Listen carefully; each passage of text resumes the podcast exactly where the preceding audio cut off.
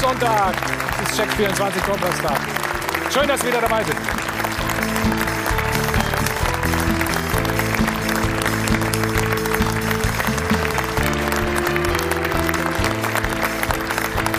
Gut zwei Drittel der Saison sind rum. Und so schlecht waren sie lange nicht. Exakt vor 36 Jahren. Die Rede ist von Schalke 04. Gestern katastrophale Leistung. Chancenlos. Sie war mit dem 0 zu 3 in Mainz noch richtig gut bedient. Total bedient waren die Fans. Wir sehen es. Sauer haben sie die Mannschaft dann verabschiedet und auch der Trainer wirkt immer ratloser. Der erste Verantwortliche hat die Konsequenz gezogen. Der Sportvorstand Christian Heidel hat schon vor dem Spiel dem Trainer gesagt, er schmeißt hin, spätestens zum Sommer. Aber wie soll es jetzt weitergehen? Auf Schalke und wer wird sein Nachfolger? Das alles bei uns. Wir schalten live gleich zu den Kollegen vor Ort. So, und für die Bayern war es eine erfolgreiche Woche. Erster Auswärtssieg in Augsburg, dann die glänzende Ausgangsposition geschaffen im Hinspiel in Liverpool mit dem Unentschieden und gestern der 1-0 Arbeitssieg gegen Hertha BSC. Der Druck auf Borussia Dortmund wird immer größer. Das alles unter den Augen und zur Freude des Präsidenten. Begrüßen Sie ganz herzlich Uli Hoeneß.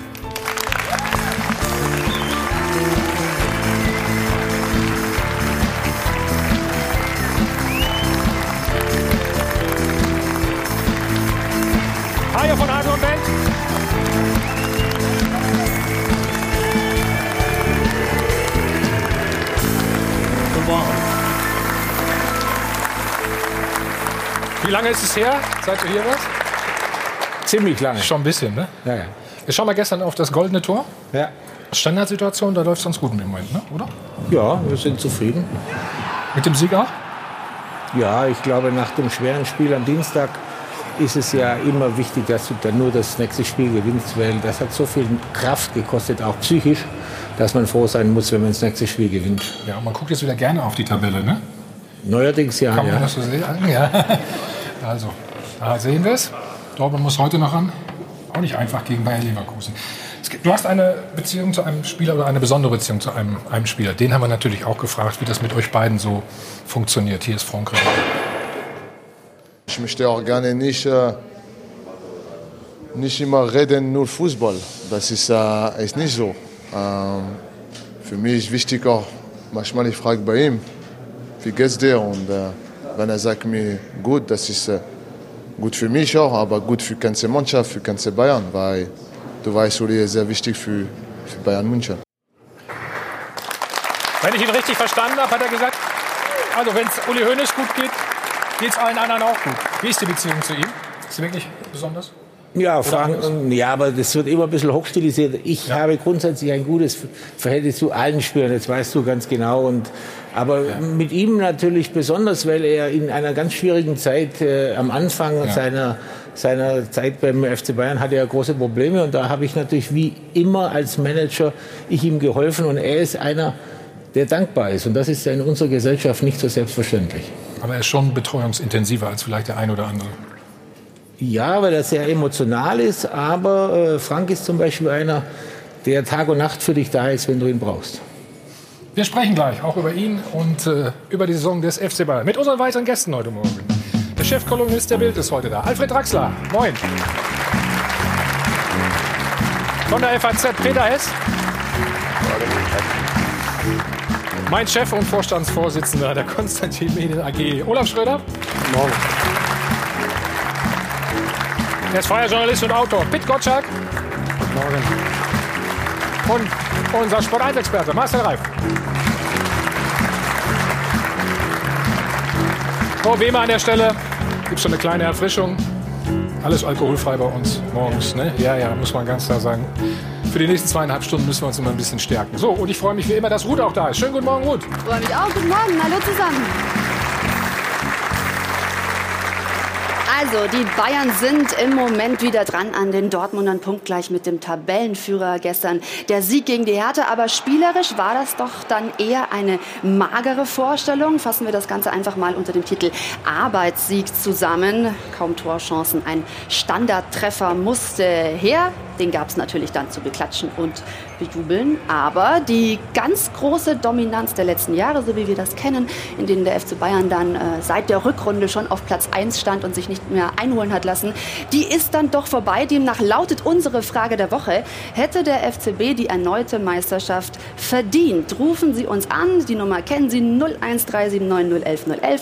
Facebook, Twitter ist Ihre Anlaufstelle und unser Live-Voting ist auch schon online gestellt. sport1.de slash mittendrin ist da wie immer Ihre Adresse. Und wenn Sie dann auch schon online sind bei uns auf Sport1 oder in der App, dann empfehle ich Ihnen unseren neuen Live-Blog. Da können Sie nämlich jetzt noch besser gemeinsam mitdiskutieren. Das wollen wir ja hier haben in unserer Sendung und Sie dann mit Ihren Kommentaren auch hier einbinden. Also diskutieren Sie fleißig mit. Dankeschön. Dankeschön, Ruth. Oh, das war der Hammer gestern. Christian Heidel, der Sportvorstand von Schalke 04, hat gesagt, ich bin schuld an allem und ich höre auf jeden Fall im Sommer auf. Unser Kollege Oliver Müller ist vor Ort in Gelsenkirchen. Olli, guten Morgen. Guten Morgen. Olli, die übliche Frage nach der Stimmung erübrigt sich, ne? nach dem 0-3. Wie ist die Stimmung denn um den Vor äh, Sportvorstand oder um seine Entscheidung? Ja, man kann sagen, äh, es scheint die Sonne hier. Und damit hätten wir auch schon alles Positive, was es aus Schalke zu vermelden gibt, abgehakt. Es sind auch ein paar Fans gekommen in Erwartung des Auslauftrainings, das gleich irgendwann stattfinden soll. Vielleicht auch, um den Puls zu fühlen. Aber mal im Ernst. Schalke befindet sich momentan in einer gewissen Schockstarre, nachdem Christian Heidel seinen Rückzug ja gestern angekündigt hat. Nicht unbedingt, weil alle todtraurig sind, dass er geht. Im Gegenteil, die Zahl seiner Kritiker ist über die letzten Wochen und Monate stetig angewachsen. Gibt ja auch einigen Grund zur Kritik, speziell an der Einkaufspolitik. Aber es trifft natürlich den FC Schalke zum jetzigen Zeitpunkt sehr, sehr hart, wenn man gesehen hat, wie die Mannschaft gestern aufgetreten ist in Mainz, dass sie spielerisch enttäuscht. Daran hatte man sich ja fast schon ein wenig gewöhnt in dieser Saison. Aber gestern schien sie auch verunsichert. Da war nichts zu spüren von Leidenschaft. Und auch der Trainer Domenico Tedesco, der wirkte ein wenig zerknirschbiss, ratlos. Und äh, es herrscht ein durchaus gefährliches Machtvakuum. Man bräuchte eigentlich dringend den Nachfolger von Christian Heidel, der dann generell sagt, wie es hier weitergeht wie es beispielsweise auch mit dem Trainer, mit Domenico Tedesco weitergeht.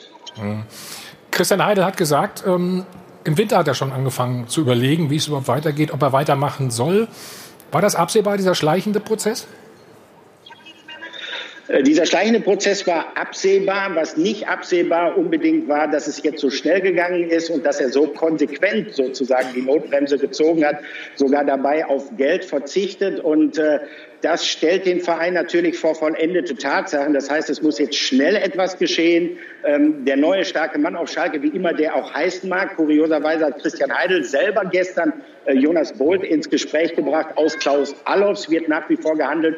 Möglicherweise kommen sogar beide, der eine als Vorstand, der andere als Sportdirektor. Nur, wie gesagt, die Uhr tickt. Man muss schnell eine überzeugende Lösung präsentieren, damit man eine Chance hat, auch äh, die Mannschaft wieder aus diesem gefährlichen Fahrwasser zu manövrieren. Sonst droht Abstiegskampf.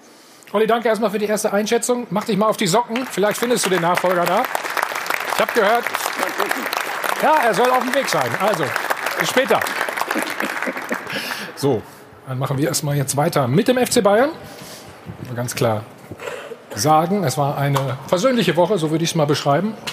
Ganz klar, auch wenn die Saison bisher relativ schwierig ist, aber es gibt auch 2019 sehr positive Ansätze. Zum einen die Ergebnisse und die Null, die steht auch wieder.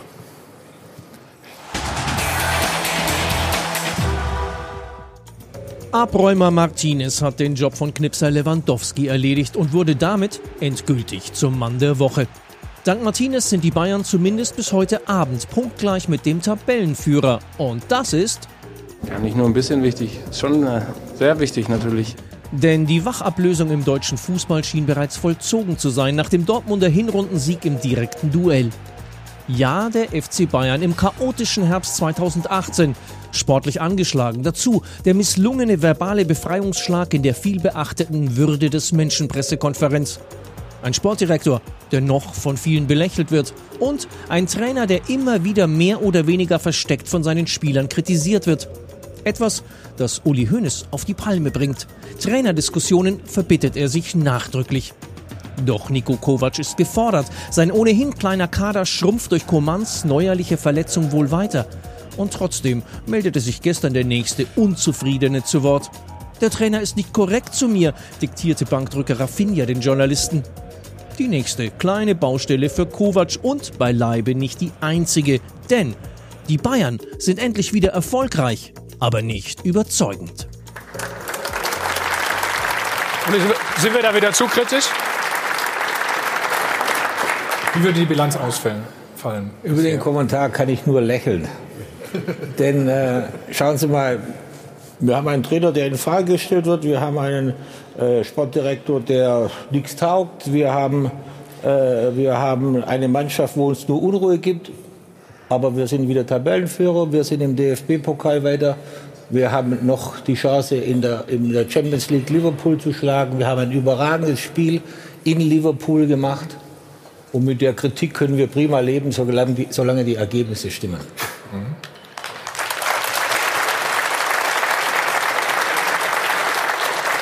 Es ist trotzdem eine etwas schwierigere Saison als zuletzt. Das kann man noch festhalten. Wenn sie nicht so schwierig wäre, dann würden wir jetzt wieder hier sitzen und wir hätten zehn Punkte Vorsprung. Und das will doch auch keiner. Also ich glaube, die Leute müssen sich mal langsam daran gewöhnen, dass so ein, so ein Umbruch, den wir ja nun zweifelsohne haben, nicht ohne Schrammen vonstatten gehen kann. Es war doch ganz klar, wenn du das möglicherweise letzte Jahr von Arjen Robben hast, das ja. Von, von Frank Ribéry, vielleicht von Rafinha, der auch erklärt hat, dass er aufhört, und hast einen neuen, jungen Trainer, Du hast einen neuen, jungen Sportdirektor. Also alles in diesen, alle wichtigen Phasen, äh, auch die Position von Karl-Heinz und von mir wird in den nächsten Jahren sich verändern. In einem solchen Umfeld so eine äh, Krise, die wir hatten im Herbst, gar keine Frage, so überzeugend gemeistert zu haben, nämlich mit 18 Spielen eine Niederlage, kann ich sagen, Hut ab. Marcel, sind wir da wirklich zu kritisch, zu verwöhnt? Nein, aber die, die Argumente stimmen ja. Ähm, und und das, das, an dem Spiel gestern kannst du nicht viel festmachen, außer dass ähm, die Bayern waren sehr, sehr fixiert auf das Liverpool-Spiel. Warum? Weil sie selber nicht wussten, was sind wir, was können wir. Ja. Ähm, in der Liga verlierst du mal was, aber das ist nicht der wirkliche Gradmesser. Gradmesser sind dann sowas wie Liverpool, dieses Liverpool-Spiel. Und ich glaube, dass das ein ganz ganz entscheidender äh, Punkt war, dieses Spiel. Das Ergebnis ist viel besser, als manche dachten. Es ist nicht so brillant, wie, wie, wie manche jetzt auch denken, weil 0-0 ist ein Tor Liverpool, das kann jeder rechnen, dann musst du zwei machen. Dennoch, so wie die Mannschaft da aufgetreten ist und wir sind wieder wer. Der Respekt, den, den Liverpool da gezeigt hat, der spiegelt sich ja dann auch im, im Selbstverständnis der, der Bayern. Und wenn du so ein Spiel hast wie gegen Hertha, die, die, die dich am Siegen hindern wollen und was ja völlig okay ist von denen aus, ja. das musst du dann abarbeiten. Und das haben sie gestern gemacht. Ich glaube, ähm, es, es geht jetzt weiter und dennoch es sind natürlich nicht die Bayern, die, die es mal waren, weil es sollen ja auch andere Bayern werden. Und da müssen wir mal gucken. Darf ich vielleicht noch mal zurückkommen auf das Liverpool-Spiel? Ich habe mir ja, das Spiel äh, zwei Tage später noch mal auf Sky äh, äh, angeschaut, äh, weil im Stadion bist du viel zu emotional, um alles so zu sehen. Ja. Aber ich habe auch mir das Pokalspiel in Berlin noch mal angeschaut und da habe ich erst gesehen, wo, wo die tollen Dinge waren und auch die Fehler waren. Mhm. Aber dieses Spiel in Liverpool, da waren wir so fokussiert. Das war Rasenschach auf allerhöchstem Niveau. Das kostet dich Kraft, das kostet dich psychische Kraft und dass man und deswegen war der Kommentar so unpassend gerade vorher, ja. dass man dann nach so einem Spiel, du hast dann noch die Nacht, du kommst um 3 Uhr, 4 Uhr ins Bett, dann hast, das weißt du auch, dann komm, ich, ja. hast du die Reise Stimmt, aus, ja. dann musst du nach Zurück. Manchester mit dem Bus, dann fliegst du nach München, dann, und dann kommt Hertha BSC und Hertha hat gestern hervorragend Fußball gespielt. Hertha ist ja keine schlechte Mannschaft. Sind schwer zu spielen, ja. Mhm. Und die haben wir dann geschlagen und da muss man endlich auch mal zufrieden sein. Und unsere Mannschaft hat einen klaren Aufwärtstrend. Das ist doch ganz klar zu sehen. Der kann auch über Ergebnisse kommen. Und zwischendurch sind sehr gute Spiele und dann wieder etwas schwächere. Aber solange sie gewonnen werden, wird das Selbstvertrauen der Mannschaft immer mehr Stärker. wachsen. Und vielleicht wird es doch noch eine sehr gute Saison. Naja.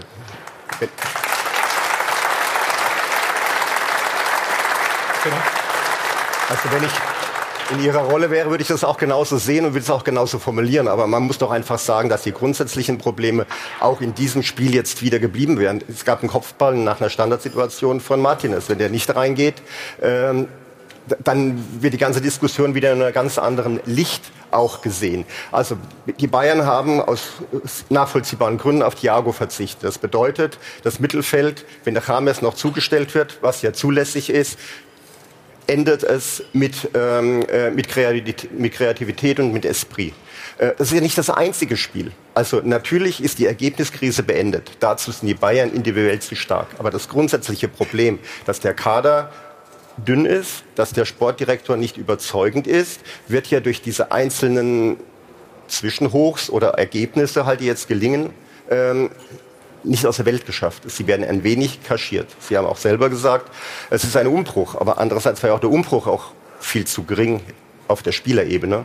Und was mich halt auch überrascht, ähm, dass Sie sehenden Auges. Ähm, Jetzt fragt doch erstmal, Peter. Also, ja. Du hast gesagt, der Kader ist dünn. Ist das vielleicht auf Strecke da wirklich. Schau euch doch mal an, das, ich, das Schmarrn kann ich nicht mehr hören. Den ja. kann ich nicht mehr hören. Kann ich, schauen Sie mal. Wenn, wir, wenn, wir, wenn wir zu dem Kader, wenn wir zu dem Kader noch ein paar Top-Spieler hätten, dann ja. hätten wir jeden Sonntag noch mehr Diskussionen, wie wir sie heute schon wieder mit Raffinia haben. Jetzt, wird, jetzt schimpft schon der Raffinia.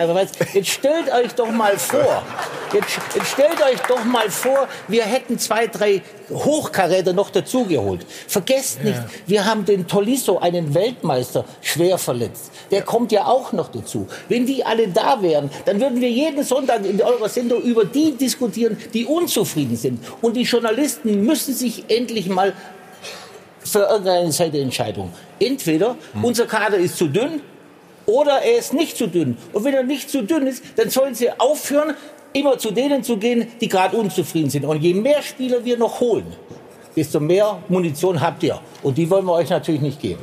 Ja, aber,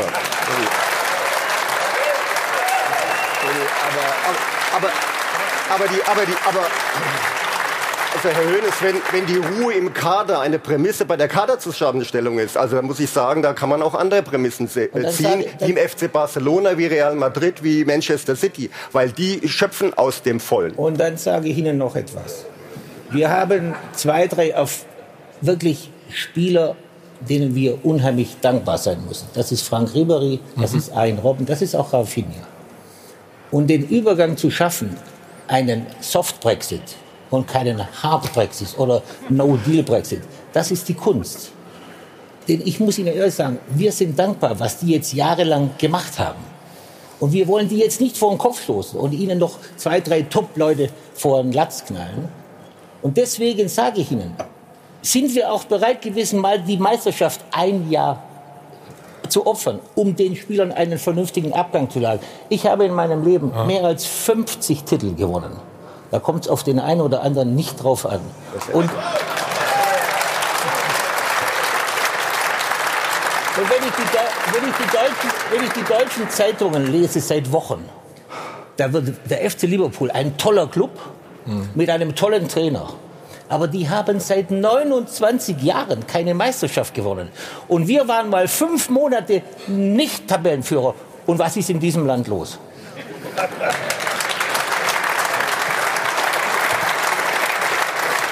Ja, ja. Aber, aber also, Uli, du weißt aber auch seit Jahrzehnten, das ist ja auch der Reiz dieses Clubs, dass bei euch geschehen ist, immer nach der einen oder anderen Seite sehr extrem ausschlagen. Das geht ja auch im Positiven, extrem auch im Negativen. Also ich fand diesen, diesen Bericht vorher nicht ganz so äh, falsch.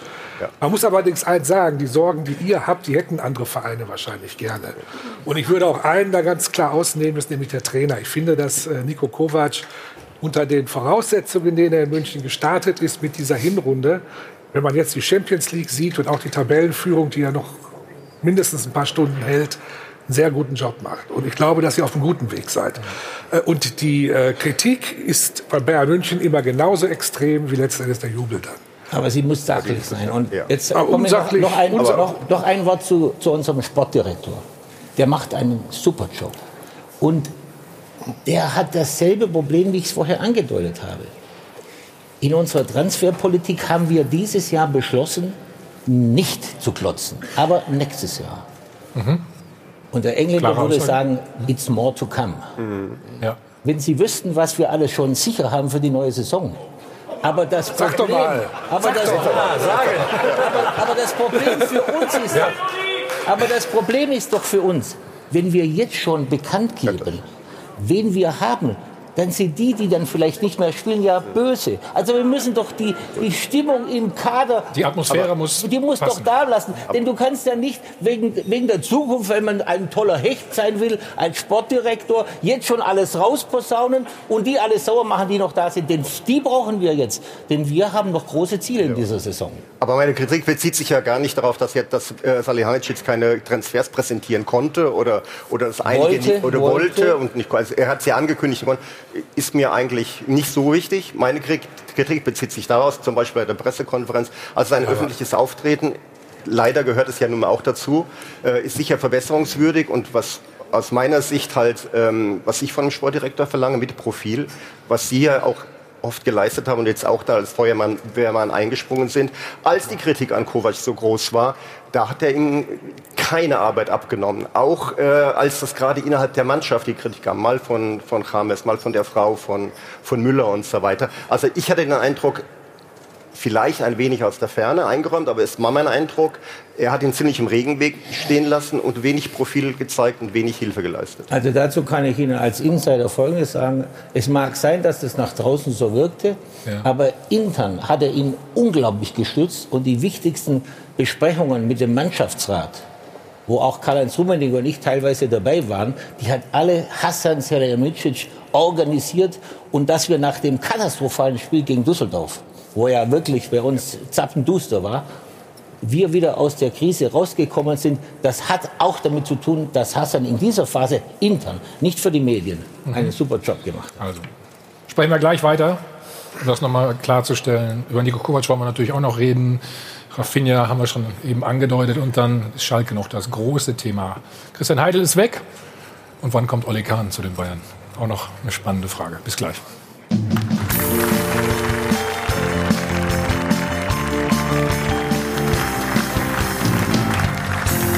Reihe von Adel und Band live aus dem Hilton Hotel am Münchner Flughafen. Wir sind zurück beim Check 24 Doppelpass. Unser Gast Uli Hoeneß freuen wir uns sehr. So sehr, dass ihr beiden noch gar nichts ja. gesagt habt hier, ne? Ja, Piet und ich haben die. Machen wir jetzt, machen wir jetzt. Piet und ich haben die Rolle übernommen von Paul Steiner 1990. Wir sagen einfach, wir waren dabei. Wir sind auch Weltmeister. Alles gut. Nein, mal zwei Sachen. Ich, äh, man darf eins nicht vergessen, Uli Hoeneß, als wir ihn eingeladen haben zu dieser Sendung, das war jetzt nicht letzte Woche, als das Hoch der Bayern kam, zumindest das Sportliche, sondern das war vor zwei Monaten. Und da fand ich die direkte Zusage damals, ähm, die, die, hat mich jetzt nicht irritiert oder gewundert, aber die ist nicht üblich, um es mal deutlich zu sagen. Und Alfred und ich hatten uns ja auch acht Wochen lang drauf gefreut, äh, Feuer frei hier zu äh, betreiben. Hat nicht funktioniert. Abgesehen, doch, er ist doch da. Das nee, hat funktioniert. Nee, nee, also ich wollte immer schon mal wissen, wie es ist, in der Allianz Arena äh, ohne äh, Gästepublikum zu spielen. Das, die Stimmung ist ja klar pro Uli Hoeneß auch, auch alles in Ordnung. Nur eine Sache zu gerade. Ähm, die, äh, die Stimmung das sind nicht die Medien. Die Medien greifen im Prinzip interne äh, Situationen auf. Und das ist schon ungewöhnlich für den FC Bayern. Ähm, Sie wissen, ich sympathisiere mit dem Verein und ähm, da leidet man sportlich ein bisschen mit und manchmal freut man sich. Und nach sechs Jahren kann man auch sagen, ist auch mal gut, dass es wieder spannend wird. Da bin ich bei Ihnen. Was ungewöhnlich ist diese Saison, ist trotzdem, Herr Hoeneß, dass ähm, sich Hans und Franz im Prinzip jede Woche immer wieder meldet. Jetzt Rafinha gestern war auch, ich fand es kann er machen in der Mixzone. Es ist nur unnötig. Auch Mats Hummels, es ist unnötig. Spielt Fußball, holt die Titel und seid für euren Arbeitgeber da. Das ist das, was Sie einfordern und das ist das Problem, was wir gerade haben im FC Bayern. Es ist nicht äh, äh, Axel Springer, die im Grunde genommen äh, jede Woche darauf warten, was können wir schreiben. Es wird auch Material geliefert und diese Souveränität ist in dieser Saison ein bisschen abhanden gekommen. Und da muss auch der Sportdirektor und oder der Präsident auch mal dazwischenhauen, um da zu sagen, pass auf, Freunde, das geht so nicht. Raffinier, was haben Sie vorhin gesagt, geh nach Hause und tanz eine Runde Samba, aber du musst dich nicht äh, im Prinzip vom Mikrofon abarbeiten. Auch Mats Hummels mit der Aussage, jeder meiner Trainer in der Vergangenheit weiß, wenn ich, wenn ich, wenn ich regelmäßig spiele, bringe ich die Leistung. Das sind unnötige Unruhe bringende Kommentare. Und das muss Ihnen ehrlich gesagt, und das glaube ich auch, wahrscheinlich gegen den Strich gehen. Ja, aber man muss doch auch die, Situation, die Ausgangsposition oder Situation mhm. beurteilen. Wenn du äh, um die Jahreszeit waren wir jetzt jahrelang 10, 12, 15 Punkte vor, mhm. da gab es natürlich keinen Grund für die Spieler, sich zu beklagen. Jetzt ist die allgemeine Stimmung und das müssen wir uns ans eigene Heft, äh, ans eigene Revier heften. Wir haben auch den einen oder anderen Fehler gemacht in der Öffentlichkeitsdarstellung. Da mhm. müssen wir uns auch verbessern. Wir haben Welcher war der größte, Uli? Wie bitte? War das diese Pressekonferenz, von der immer alle Ja, die würden wir heute nicht mehr so machen. Ja. ja. Da das ist gut, ja.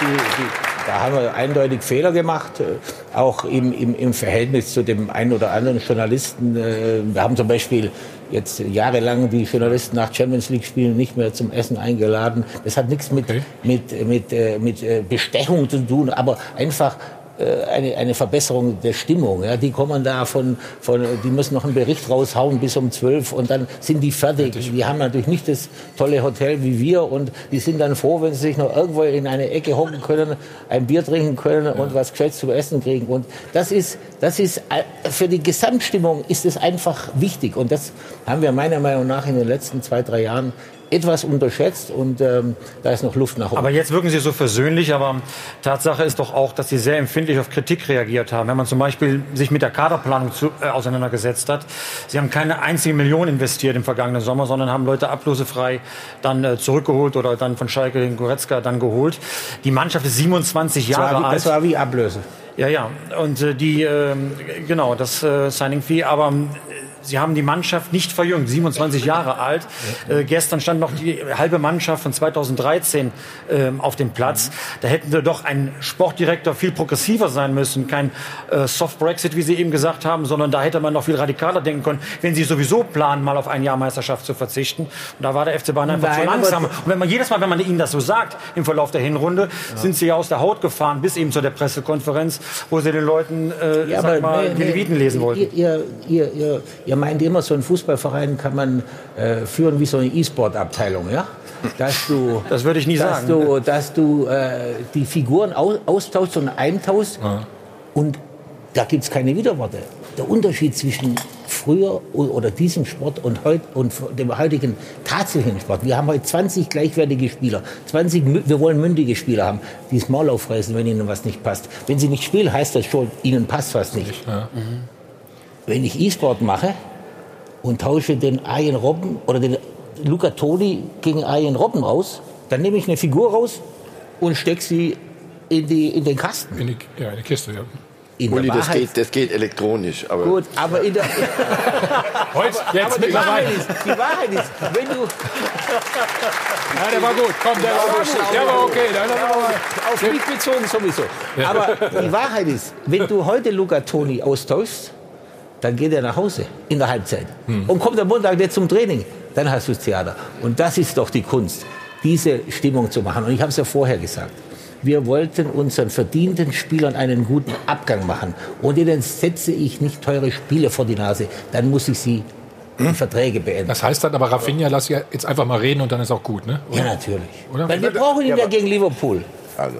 Ja, aber, aber, aber Sie geben doch ist der einzige Spieler, der gesetzt ist gegen Liverpool. Das, ich glaube, das steht jetzt schon aber, aber Sie geben zu, dass die Position der Spieler innerhalb des Vereins gegenüber dem Club, gegenüber dem Trainer in den letzten Jahren sehr viel stärker geworden ist. Weil ich, Sie reden von Ausgangsposition äh, Punkte, aber ich rede auch von der Ausgangsposition Kovac. Er kommt als junger äh, Trainer, der bis auf den Pokalsieg gegen die Bayern nichts gerissen hat, äh, zu dem Verein ohne natürliche, also er hat eine natürliche Autorität, aber ohne ein Pedigree, ohne das Auto oder ohne das, was ja den Fußballern ganz wichtig ist, ohne die ganze Erfolgsserie. Das sprich heißt, so, er hat ich, ein Akzeptanz. so, dass ich es auch verstehe. Er hat nicht so hier Ohne Pedigree, ohne, ja, er hat, er hat keine Hundefutter, hat keine, kein Hundefutter und er hat keine Meisterschaften, keine Titel gesammelt. Ähm, so, also hat er ein Akt, wird kommen, ja. wird kommen. Ich halte eine Menge von ihm. Ähm, es, ähm, aber er hat ein Akzeptanzproblem gehabt. Das hat man von Anfang an gesehen. Und ich bin überrascht, wenn Sie sagen, dieses Akzeptanzproblem, dass Sie einfach auch den lassen wir reden, dass Sie da nicht mehr einschreiten. Also ich finde... Ähm, Stell mal eine Frage, bitte. Da, gibt, da gibt es, wieso, wieso Ja. Reagieren Sie nicht härter? Wieso sagen Sie oder lassen den Salihamidzic, damit er sich profiliert, damit er was dazulernt, nicht sagen, Rafinha, ich glaube, du hast sie nicht mehr alle. Wie kannst du, du kannst es sagen. Woher, ich, ich war gestern nach dem Spiel in der Kabine. Und da wurde dem schon was gesagt. Aber wir müssen doch nicht alles, was wir ja. den Spielern sagen, aber müssen wir doch, Außen, nicht in, aber es in gibt den doch eine. Außenwirkung. Nein, das, ihr, ihr überschätzt die. Wichtig ist im Team, wichtig ist in der Kabine. I want to have silence in the locker room, hat der Pep Guardiola gesagt. Wenn sich die Bayern-Spieler daran halten würden, wäre es ja toll. Nein, aber ich glaube, natürlich hängt das an, an das ist der junge Trainer, was du auch der junge Trainer, der junge Sportdirektor. Und natürlich testen, testet so eine Mannschaft auch mal aus, wie weit, wo sind die Grenzen. Wo, das haben sie im Herbst leidlich, so. leidlich getan. Du sagst, ähm, ihr, ihr wollt uns nicht das Futter geben, das, unzufried, das unzufriedene Spieler gibt. Uli, das werdet ihr im Sommer. Ihr könnt gar nicht anders, wenn ihr oben mitspielen wollt. Und ich gehe davon aus, dass der FC Bayern international mitspielen will und nicht gucken. Äh, Spielen wie- wir dieses Jahr international nicht ja, ja, warte noch. noch ist, wir, sind noch wir sind noch im Februar. Also, äh, Ja, aber es- immerhin. Ja, ich sage Die einzige deutsche es kann Mannschaft, gelingen. die einzige deutsche Mannschaft, die eine Chance hat, weiterzukommen. Aber wir reden über, über den FC Bayern. Wenn ihr Champions die League. Champions League gewonnen, gewinnen wollt, werden sich Dinge tun müssen. Das weißt du auch. Ja. So.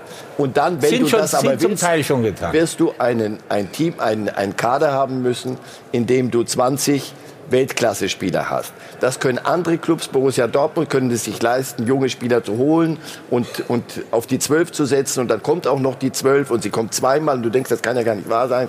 Aber das ist nicht, das wird nicht euer, euer System sein können, glaube ich. Wenn ihr ähm, berechenbar nachhaltig oben mitspielen wollt. Das heißt, ihr werdet einen Kader haben, wo elf spielen können, soviel ich weiß, immer noch. Das auch wird bei sich nicht ändern, ja. Und, sechs. und andere da sitzen und unzufrieden sind. Das wird immer wie, so sein. Wie bei großen Clubs. Und das zu managen, daher in diese Position muss ein junger Trainer erst reinwachsen. Ein junger Sportdirektor. Auch. Ist, dann ist muss man Nico Kovac manchmal zu nett? Nein, aber Aus deiner Sicht? Ich glaube jetzt nicht mehr. Am Anfang äh, war er, hatte er wirklich gedacht, dass er so ein Kumpel Ja. sein kann zu den Spielern. Und äh, ich glaube, das hat er in der Zwischenzeit korrigiert, was gut ist. Und äh, er hat ja mit Karl-Heinz Rummenigge, mit äh, Hassan und mit mir Gesprächspartner, die ihn da schon äh, auch mit ihm diskutieren. Und ich glaube, am Anfang hat er sicherlich sich zu kumpelhaft verhalten. Und das ist er gerade dabei zu korrigieren und der Erfolg kommt zurück. Aber lassen wir doch mal dieses Argument junger Trainer. Also Herr Hönes, wir sind uns beide wir sind einer Meinung, der ist ja Trainer. Der macht ja kein Praktikum bei Ihnen, der ist Trainer. Und ich glaube, wenn wir uns jetzt den Ausweis angucken, der ist auch schon über 40, also jung und jung. Der ist meinetwegen beruflich noch nicht so gereift und gealtert wie andere Trainer. Bei dem Punkt, wo wir uns gerade ein bisschen verloren haben, war nur meine, meine Kritik. Sie müssen intern den Trainer auch stärken. Und das meine ich damit. Ein Mats Hummels, ein äh, Rafinha, ein Lewandowski, wie die alle heißen. Jetzt schießt einfach mal das Tor. Oder verteidigt es. Aber äußert euch nicht vor jedem Mikrofon über euren direkten Vorgesetzten. Ja, da- dann, äh, das können wir gerne machen, aber dann wird es für euch schwierig. Dann kriegt ihr nämlich keine Sendung mehr zusammen. Nee, ich bin ja zweigeteilt. ja. Dann machen wir nur noch Videobeweis hier demnächst. Wir können das sofort machen und den Spielern verbieten, nach den Spielen mit den Medien zu reden. Aber ist das die Lösung? Nein, ich glaube erstmal, das wird Ihnen gar nicht gelingen. Das, das Oh. fing, nein, das fing bei Basel Das würde ich gerne mal, da würde ich gerne 2019. mal äh, vier Wochen einen Test machen. Ja, ich, ich begleite den Test. Also den Aber bitte, bi- bitte erst nach der Saison, wenn das geht. Nein, nein. Also das war jetzt kein guter Vorschlag äh, von eurer Seite. Für die Medien? Ja. Doch, mich interessiert ja erstmal der sportliche Erfolg. Fußball ist für mich auch Unterhaltung, das ist überhaupt kein Problem, aber ich, ich berechne erstmal Ihren Erfolg an der Sportlichkeit. Das heißt, mich interessiert gar nicht, ob ein Fußballspieler sich da äußert oder nicht äußert. Ich will, dass diese Mannschaft auch für Deutschland, Alfred war ja auch für einen Tag, glaube ich, Bayern-Fan, eigentlich bist du über 300 Tage Schalker, aber wir drücken ja den Bayern dann auch die Daumen. Wir haben gesehen, was passiert in Aber Tottenham. bei vielen Journalisten ist dieses Gefühl nicht so vorhanden. Och, Aber ist Das- das, das denn, ist das denn bei anderen europäischen Spitzenclubs anders? Nein. Ist das denn bei Barcelona Nein, oder ist ist das denn bei Real. Madrid oder vor allen Dingen bei Paris Saint-Germain? Ist das da nicht noch Damit müssen viel, wir leben, da habe ich auch kein Problem Das damit. sind halt Superstars, die verlieren irgendwie, die verdienen irgendwie 100 Millionen oder ich weiß nicht wie viel. Natürlich sind die anders zu behandeln als früher ein Katze Schwarzenbeck. Und den kriegt, das kriegt man heute nicht mehr so hin, glaube ich. Doch, in dem Gehalt ist auch ein bisschen Loyalität mit dabei. Das musst du fairerweise sagen. ja. Ich kann das einverlangen. Ich muss mich nicht Aber äußern. da, da, da, da nehmen Sie jetzt zu, zu hehre Gedanken in den Mund, ja? Ich bin ja nur jung, ich bin ja so wie Ja, Kovac. nee, Also nee, nee, nee. ähm, Und äh, wenn der Alfred ehrlich ist, dann muss er ja sagen, dass äh, es seiner Zeitung nicht unbedingt nur um den sportlichen Erfolg geht. Es geht auch darum, ihre Zeitung zu verkaufen, denn die Auflagen werden ja nicht besser. Wenn Sie jetzt ausscheiden im Achtelfinale, werden die Aussagen auch nicht besser. Also insofern, bitte kommen Sie doch weiter für Alfred. Also das ist ja, das ist ja der Ansatz. Und vielleicht voll rein. So, da sind wir schon wieder. Nico Kovac. Haben wir schon gesagt, nicht mehr ganz so jung, aber äh, vielleicht als im Trainergeschäft noch ähm, relativ jung und bei so einer Mannschaft auch unerfahren. War die Krise für ihn vielleicht ganz gut im Herbst? Hat er da viel daraus gelernt? Keine Krise ist gut für irgendjemand, aber ich glaube. Er hat ja viel rotiert zum Beispiel, ne? nach den ersten Spielen. Ja, aber ich meine, äh, Haben wir Nico so ist ein hochintelligenter. Trainer, der, Ja. Der Dinge probiert hat. Wenn er merkt, es geht nicht, dann ist er bereit zur Veränderung. Und ich finde, er hat sich fantastisch äh, hineingearbeitet in dieses schwierige Umfeld Bayern München. Er, er, er ist ja in eine Mannschaft gekommen, die im Umbruch ist. Äh, Erwartungshaltung trotzdem e extrem hoch. Und wenn ich jetzt so, ich kann nur noch mal sagen, der, der, der wirkliche Test für mich war das Spiel in Berlin im Pokal oder auch in Liverpool. Und da hat er eindeutig, auch taktisch, wie wir da gespielt haben. Ich war ja im Stadion. Ja, am Ende waren ja unsere Fans die, die die Stimmung gemacht haben. Da muss ich mich noch herzlich bedanken. Denn unsere 3000 Fans in der linken Kurve, die waren ja teilweise lauter wie die restlichen 50.000 in dem Stadion. Und das hat natürlich damit zu tun gehabt, dass wir es geschafft haben, Liverpool in Schach zu halten. In einem Spiel auf absolutem Spitzenniveau. Aber gefällt Ihnen der Fußball, den Sie seit Wochen vom FC Bayern sehen? Gefällt Ihnen Aber in? Liverpool kannst du doch gar nicht anders spielen, wenn du Erfolg haben gestern oder in Wenn du Bundesliga? versuchst, mit denen mitzuspielen, dann kriegst du drei, vier Stück. Ich habe vor ein paar Wochen Manchester City dort gesehen. Da stand es nach einer halben Stunde 3-0 und dann kannst die spielen trotzdem einen wunderschönen Fußball. Aber wenn ich den Pep, mit dem ich ja sehr eng befreundet bin, der hat, hat mich angerufen und hat gesagt, ich hätte lieber so gespielt wie ihr und mit diesem Ergebnis. Ist doch klar. Wobei ja vorher die Kritik war, ihr habt relativ viel Gegentore bekommen. Ja. Was hat er dann geändert? Wir haben ja immer gesagt, Martinez ist zum Beispiel so ein Faktor in so einem glaube, Spiel. Ist das nur ein Spieler? Schon, äh, wir haben, glaube ich, schon festgestellt, dass bei uns ein Riesenloch im zentralen Mittelfeld war. Ja, genau. Die Bälle sind von der ge gegnerischen Abwehr bei uns wie durch Butter durchgegangen oder durch Käse durchgegangen Durchzug, und, hat er und, sind, gesagt. und sind dann direkt auf die Abwehr getroffen. Und jetzt ist da doch Widerstand. Und Martinez hat nicht immer so gut gespielt wie jetzt die letzten 14 Tage. Aber jetzt, wenn der in Form ist, vor allen Dingen Kopfballstark, Zweikampfstark, dann ist der natürlich eine Waffe. Und ich kann nur an eines erinnern, das Champions League Finale in Wembley gegen Dortmund hat er mit alleine gewonnen, weil er war derjenige, der angefangen hat, dagegen zu halten. Und dann haben wir das Spiel gewonnen. Aber musste man nicht so ein bisschen da, ich will nicht sagen reinreden ähm, oder Nico da überzeugen? Weil er hat, er hat ja im, im O-Ton mal gesagt, okay, das ist der Arbeiter, ne, der macht die Defensivarbeit, aber wenn ich spielerisch nach vorne die Gegner unter Ja, aber Druck das ist ja setzen auch will, das, was ich vorher gesagt habe. Nico hat, hat sich da auch äh, gedanklich weiterentwickelt. Mhm. Er ist natürlich auch gerne einer, der viel nach vorne spielt, der offensiv, aber in diesem Geschäft, wo, wo Bayern München steht, musst du erstmal hinten die Null haben. Und wenn du die hast, bei unserer Qualität vorne, schießen wir immer ein, zwei Tore. Wie sehr hat er im Herbst gewackelt? Ja, nach dem Düsseldorf-Spiel waren wir alle völlig fertig. Und wenn wir, wenn wir müssen wir mal äh, sagen, 3-3 war das? Ne? Ja. Nach 3-1 Führung. Also da, da waren wir alle gut beraten, dass wir uns äh, vorgenommen haben, alle miteinander erst am Montag oder Dienstag das nächste Gespräch zu machen. Wenn du da emotional äh, äh, Schmarrn machst. Aber dann hat es Gespräche mit ein paar Spielern, wichtigen Spielern gegeben. Und dann gab es eine Sitzung mit den Spielern, dann Trainer und Spieler. Und dann haben wir, glaube ich, gegen Lissabon das Spiel gehabt und seither Aber Sie haben schon darüber nachgedacht, den Trainer zu tauschen? Nein, das haben wir nicht, aber wir, wir, haben, wir haben plötzlich, um ehrlich gesagt, zwei Tage nicht mehr weiter gewusst. Und was, was war dann in diesem Gespräch, was kam bei raus, was war die Atmosphäre, was war das Argument, ach ja, das scheint dann doch noch so weitergehen zu können? Es war, das Entscheidende war, dass die Spieler begreifen, dass sie nicht für mich spielen, nicht für Nico Kovac spielen, sondern für Bayern München. Und, äh, Also waren es die Spieler im Endeffekt? Spieler hat man ganz klar ausgetestet. Dann, den Sehr Spieler, gekannt die. Spieler, Genau. da gab es auch unzufriedene Spieler, auch gegen den Trainer. Und denen hat man ganz klar gesagt, dass wir nicht den Trainer packen, sondern sie selber. Und das hat dann gefruchtet und äh, da hat dann wirklich hat's einen Ruck gegeben. Und ich muss sagen, der Mannschaftsrat, der damals zusammenkam, der hat das Ding ziemlich innerhalb der Mannschaft mit Würde uns die natürlich interessieren, wer die Spieler waren. Ne? Mich würde interessieren, wer hat mit den Spielern gesprochen? War das jetzt nur Hassan? War das der Präsident? Wer, wer waren alle denn zusammen. Alle, ne? zusammen. Habe ich doch verstanden. Richtig Karl-Heinz Rummenigge in erster Stelle, Okay. Hassan und ich mit den Spielern und in einem nächsten Gespräch Hassan, Trainer und die Spieler. Ist das nicht ungewöhnlich, dass man die Spieler zu Rate zieht, wer ihr Chef wird? Was heißt, wer Chef wird? Ja, ja, Sie haben ja mit den Spielern gesprochen über den Trainer. Der Trainer war ja dann nicht dabei in der Runde. Oder habe ich das jetzt falsch verstanden? Doch, der Trainer war dabei. Im Zweifel. Die entscheiden dann mit, wie das dann so zusammen weiterläuft. Ja. Bei uns, äh, wir machen nichts hinterm Trainer. Der Trainer ist bei uns immer über alles informiert, denn äh, wir sind ein Team. Wir gewinnen gemeinsam. Oh, jetzt muss ich zahlen. Mhm. Und verlieren? Ja, ja, ja. Oh, ja, ja, sehr. Das weißt du aber noch, ne? Geh mal rüber, bitte. War die Pressekonferenz auch ein Ablenkungsmanöver? Nee, das war ein einfacher Fehler.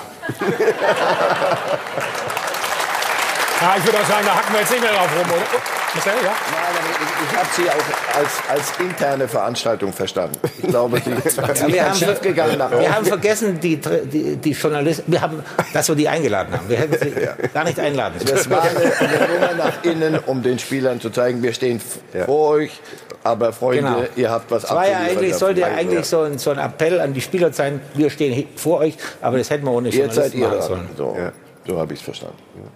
Und Nico hat sich weiterentwickelt. Nico ist lernfähig. jeden Fall, ja. Das ist. Mir ist wichtig, dass ein Trainer lernfähig ist. Allerdings ist Bayern München kein Ausbildungsverein.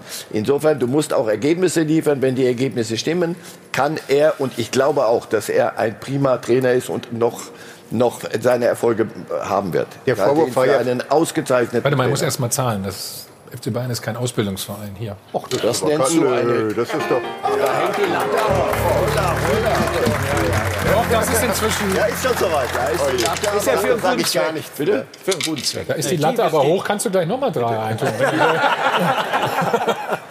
so, Peter. War ja, als ich gehört habe, ein Hauptvorwurf von den Spielern war halt, ähm, er ist noch zu sehr mit der Frankfurter Taktik, also dass er zu wenig taktische Alternativen Also der hätte. Satz von, von Hammes, äh, Bayern ist in Frankreich, Bayern ist, ist- ungehörig. Ja, da ist dachte ich, ungehörig. wenn das durchgeht, Ja. dann hast du ein Problem. Denn Dann da hast du ein geht es Problem wirklich als gegen die Trainer, ja. Integrität aber, des Trainers. Aber, aber dann hat er ja ähm, reagiert und ich denke, ein, der erste wichtige Schritt war die Doppelsechs äh, mit Goretzka und mit Kimmich Thiago. eine Zeit lang noch oder wer, oder wer dann- war dann, dann oder Thiago? Das war schon mal und- Thiago dann. Thiago. Das war schon mal ein Schritt. Und ich glaube auch wirklich, ich, auch ganz bei Ihnen, äh, dass Liverpool ein ganz wichtiges Spiel für für ähm, äh, für Kovac war und für seine Zukunft bei den Bayern war, weil er hat die taktisch ausgeguckt. Das muss man eigentlich sagen. Bis auf eine Viertelstunde, ich glaube zehn Minuten äh, Ende der ersten Halbzeit war Bayer hatte die Kon Bayern die Kontrolle gehabt und das war nicht, weil die sich zerrissen hätten, mit Blut im Schuh gespielt hätten, sondern wie Sie sagten, es war Rasenschaft, das war Taktik, das war super gut und ich glaube, dass es nach diesem Spiel Kovac leichter wieder haben wird. Das glaube ich auch. Wir waren ja bei den Spielern noch eben, würde ich sagen. Ja? Ja, ich will trotzdem noch mal eins sagen. Also wir sind hier in München und man freut sich natürlich, wenn Bayern äh, zum siebten Mal Meister wird. Und Frage ist ja nur, wollen wir wirklich, dass Bayern wieder mit 25 Punkten Vorsprung Meister wird? Das wird ja schwierig jetzt. Und sobald die Bayern sich eine kleine Blöße zeigen, fallen alle über das Thema her. Und ich finde die Saison, wenn, die, wenn diese Sendung heute in Dortmund wäre, würden wir ganz anders sprechen. Ich finde es toll, dass die Bundesliga mal wieder eine ausgeglichenere Meister, einen ausgeglichenen Meisterkampf hat. Und Also vielleicht darf ich dazu eines sagen. Ich habe damit gar kein Problem, dass es spannender ist, muss ich ehrlich Ja, mit sagen. Recht. Gar keine Frage.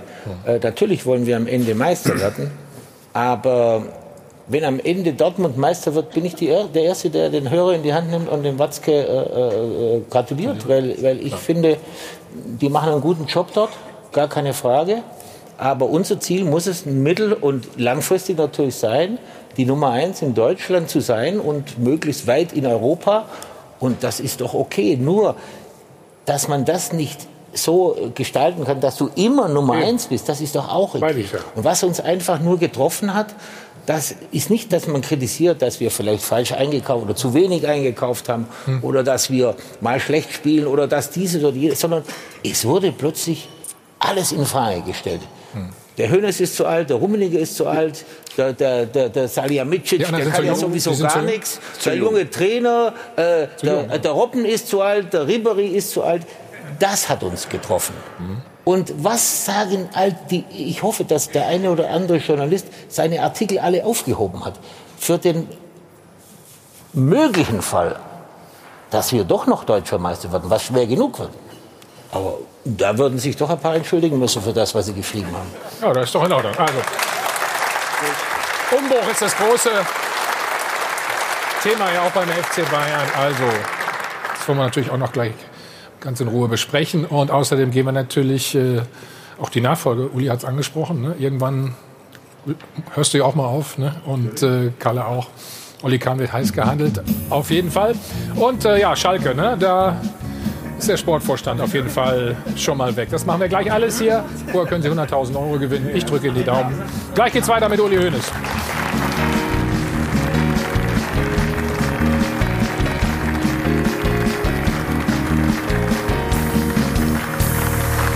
Hi von Arno Band, live aus dem Hilton Hotel am Münchner Flughafen.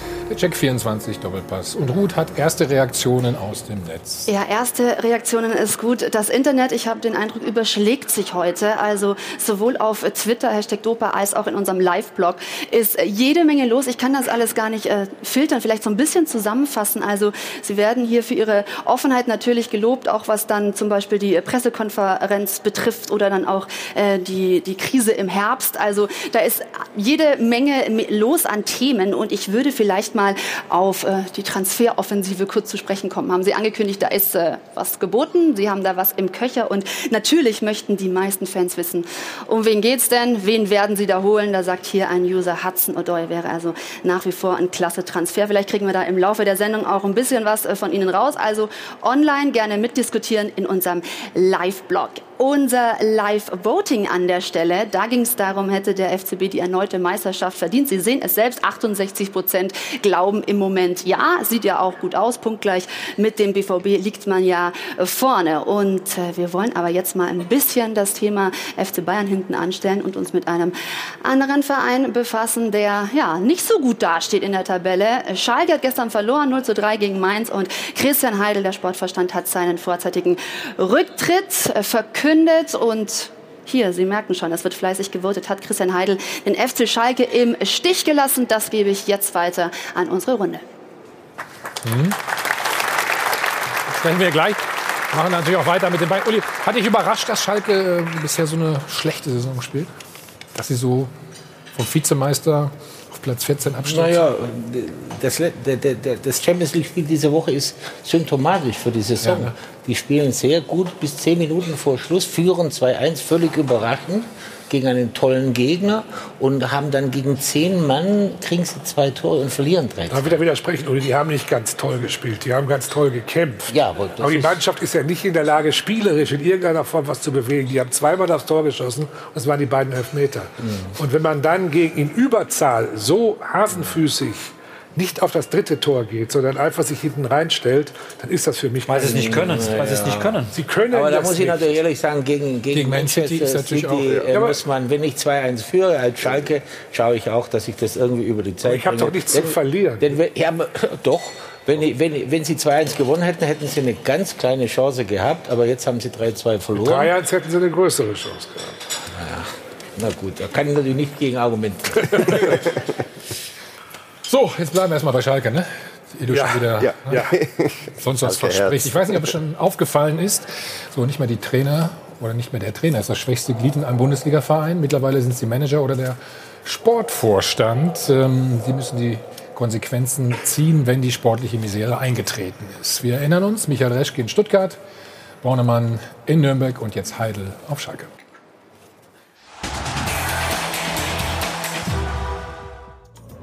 Gestern kurz nach halb vier. Christian Heidel irgendwie ganz entspannt.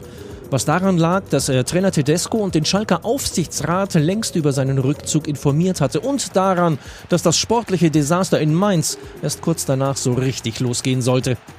Das bereits fünfte Bundesligaspiel in Folge ohne Sieg. Der FC Schalke als Aufbaugegner für einen Krisenclub. Das große Glück der Königsblauen ist, dass es in der Liga einige noch schwächere Teams gibt. Und obwohl der treue Anhang die Schnauze längst gestrichen voll hat, bleibt Tedesco offenbar unantastbar. Ganz im Gegensatz zu Heidel. Seit der den Vorschlag von Clubbus Tönjes, ihm einen Berater zur Seite zu stellen, brüsk zurückwies mit dem Hinweis, dass da kein Bedarf besteht. Punkt. Seitdem ist Heidel selbstbedürftig geworden, geriet und blieb im Fokus der Kritik. Dass ein Sportvorstand von sich ausgeht, ist allerdings überaus bemerkenswert. Die Verantwortung für die sportliche Misere zu übernehmen ist zwar ehrenhaft, erst recht keinerlei finanzielle Ansprüche zu stellen. Trotzdem steht die Frage im Raum, lässt Heidel Schalke im Stich oder ist es doch umgekehrt? So, Pitt, einfache Frage. Deine klare Antwort?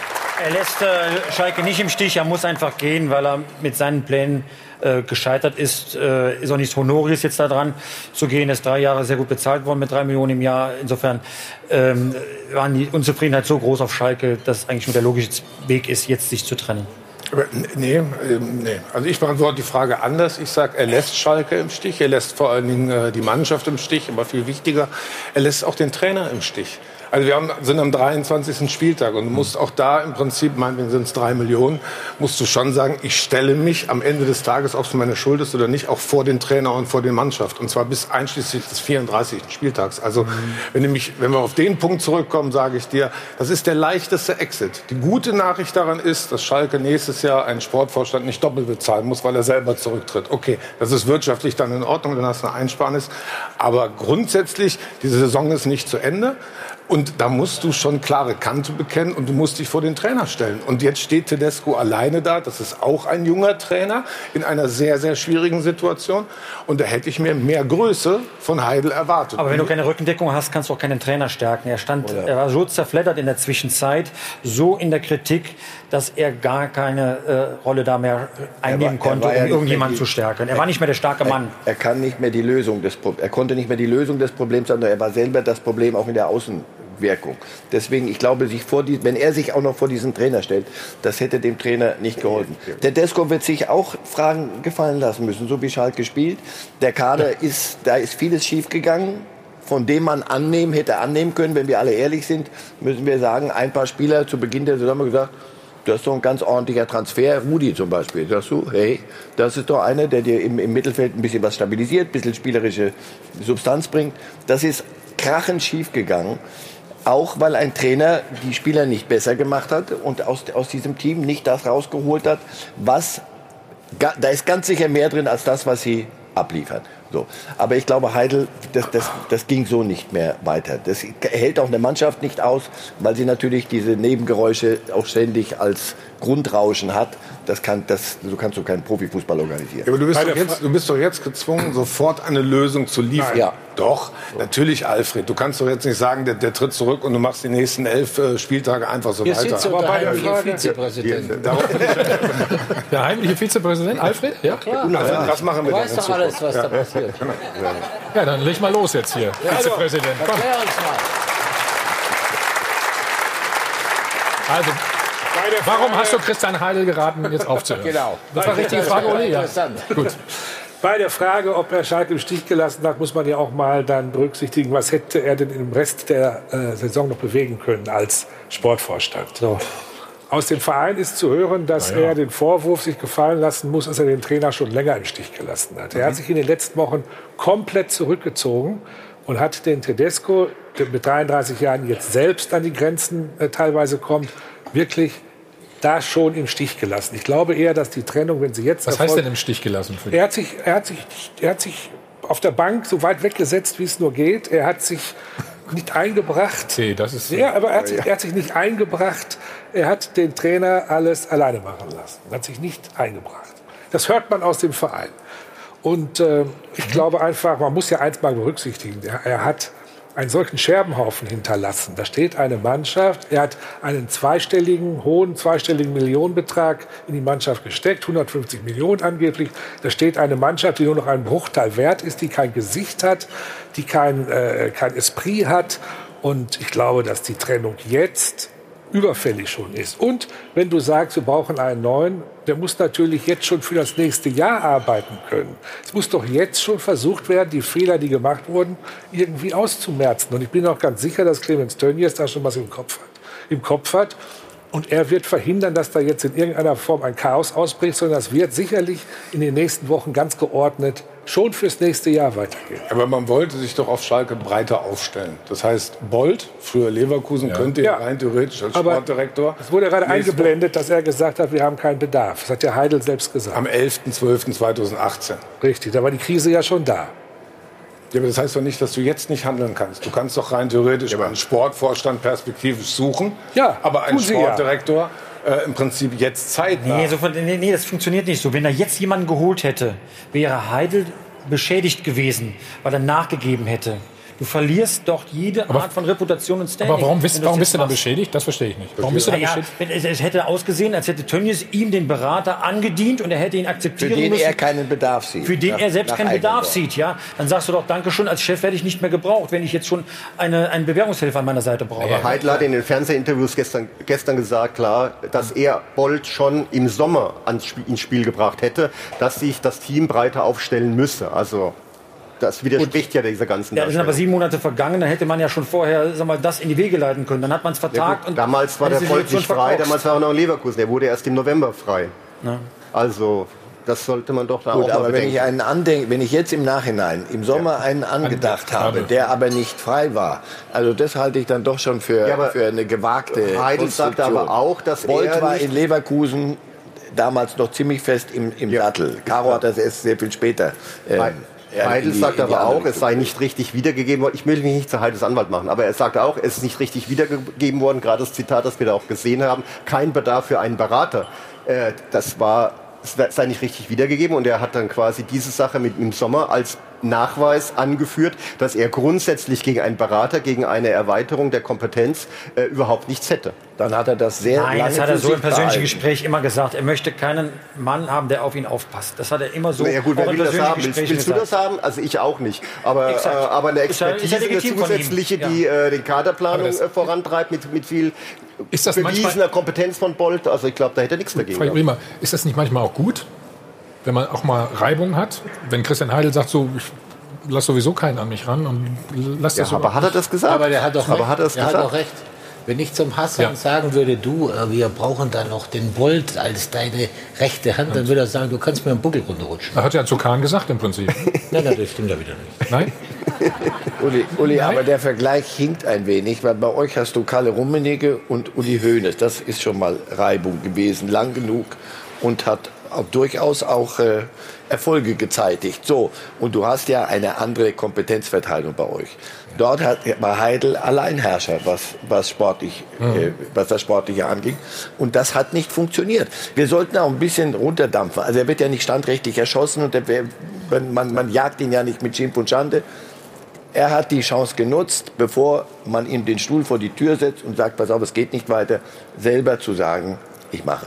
Ähm, es ist auch honorig, wenn er sagt, ich, ich verzichte auf eine Abfindung. So wie ich Clemens Tönnies kenne, wird er ihm ganz sicher nicht ähm, ohne ein, ein Stück Brot vom, vom Acker fahren lassen. Aber es ist doch schon sehr ungewöhnlich, dass ein Sportvorstand so die Reißleine zieht während der Saison. Nein, wenn du die Mannschaft anguckst, so wie sie spielt und was sich auf Schalke abspielt, muss, muss. dir jetzt etwas passieren.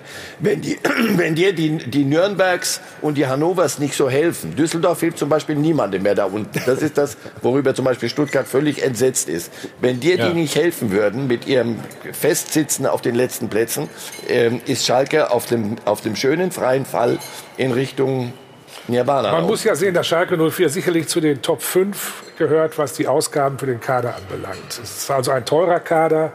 Und sie stehen fünf Punkte hinter Fortuna Düsseldorf. Also bei allem Respekt zu Fortuna, das hätte man vor der Saison sicherlich nicht so als normal empfunden. Okay. Sie stehen hinter Freiburg und hinter allen. Ich glaube ja auch, dass aus dieser Erfahrung äh, Schalke 04 etwas klüger geworden ist und die sportliche Verantwortung oder auch die sportliche Kompetenz auf mehrere Schultern verteilen wird. Sie werden nicht mehr einen Sportdirektor da hinsetzen, der dann alles macht und wenn es nicht läuft, geht und dann steht man ohne da. Äh, war ja richtig, bei euch ist das ja vom Prinzip her schon anders mit eurer sehr kompetenten, sportlich kompetenten Führung. Wird ja oft genug auch kritisch gesehen. Ne? Ja, klar. Aber ich möchte in dem Zusammenhang mal auf eines hinweisen. Warum ist eigentlich der Heidel alleine schuld? Also, Ja. äh, ich muss ehrlich sagen, äh, äh, bei uns wird, es, gibt es keinen wichtigen Transfer, in den der Trainer nicht involviert ist. Ja, Deswegen. Tedesco Also, kann sich äh, nicht raushalten. Also es, ich kann jetzt nicht so tun, wie wenn der Trainer sagt, also das sind alles Transfers von Herrn Heidel. Ja, Habe ich nichts mit zu tun. Ne? Äh, Habe ich mit, nichts mit zu tun. Denn in einem funktionierenden Verein ist der Trainer natürlich, es wird beim FC Bayern nie einen Transfer geben, von dem der Trainer sagt, den will ich nicht. Natürlich Also- wollte, wir wissen ja, dass, wir wissen ja, dass Tedesco den, den Rudi haben wollte. Das war sein Wunschspieler. Und jetzt äh, Warum glaubst du, äh, funktioniert das nicht. Ja, aber warum glaubst du, funktioniert das mit ihm nicht? Ich verstehe das nicht, aber Komisch, ich habe ne? das Gefühl, dass man in Schalke den, den Sebastian Rudi als einen defensiven Mittelspieler, äh, Feldspieler auf der Sechs eingekauft hat. Und das ist jetzt nicht seine Stärke. Und wenn man mich danach gefragt hätte, hätte ich Wo- das wo ist seine so. Stärke? Ja, alles nach vorne. Der ist ein fantastischer Offensivspieler. Ne? Er kann kicken, er, aber was er nicht besonders gut kann, äh, Martinez spielen. Gretchen, gut. Was auch, Thiago, was auch Thiago nicht so gut Kopfballspiel. kann. Aber das- Kopfballspiel. Aber dafür haben sie Mascarell gekauft für 10 Millionen von der Eintracht, der auch nicht so eingeschlagen hat. Ich kann mich an manche Pressekommentare erinnern, in denen Heidel für seine planvolle Kaderzusammenstellung Absolut. im Sommer Absolut. noch gelobt worden ist. Und ähm, Ja, aber es sind die, das sind natürlich auch oft die, die sonst über E-Sport schreiben. Also, da haben wir wieder die Klammer. das, das, finde ist, das ist natürlich heute auch so eine Geschichte, über die wir hier schon mal reden müssen. Wenn ich immer höre, der spielt dann mit der Dreierkette, der spielt die, die, die Sechserraute oder die falsche Acht. Vergesst das. Wenn einer nicht kicken kann, dann kann die Raute sein, wie sie mag. Dann gibt es ein schiefes Dreieck.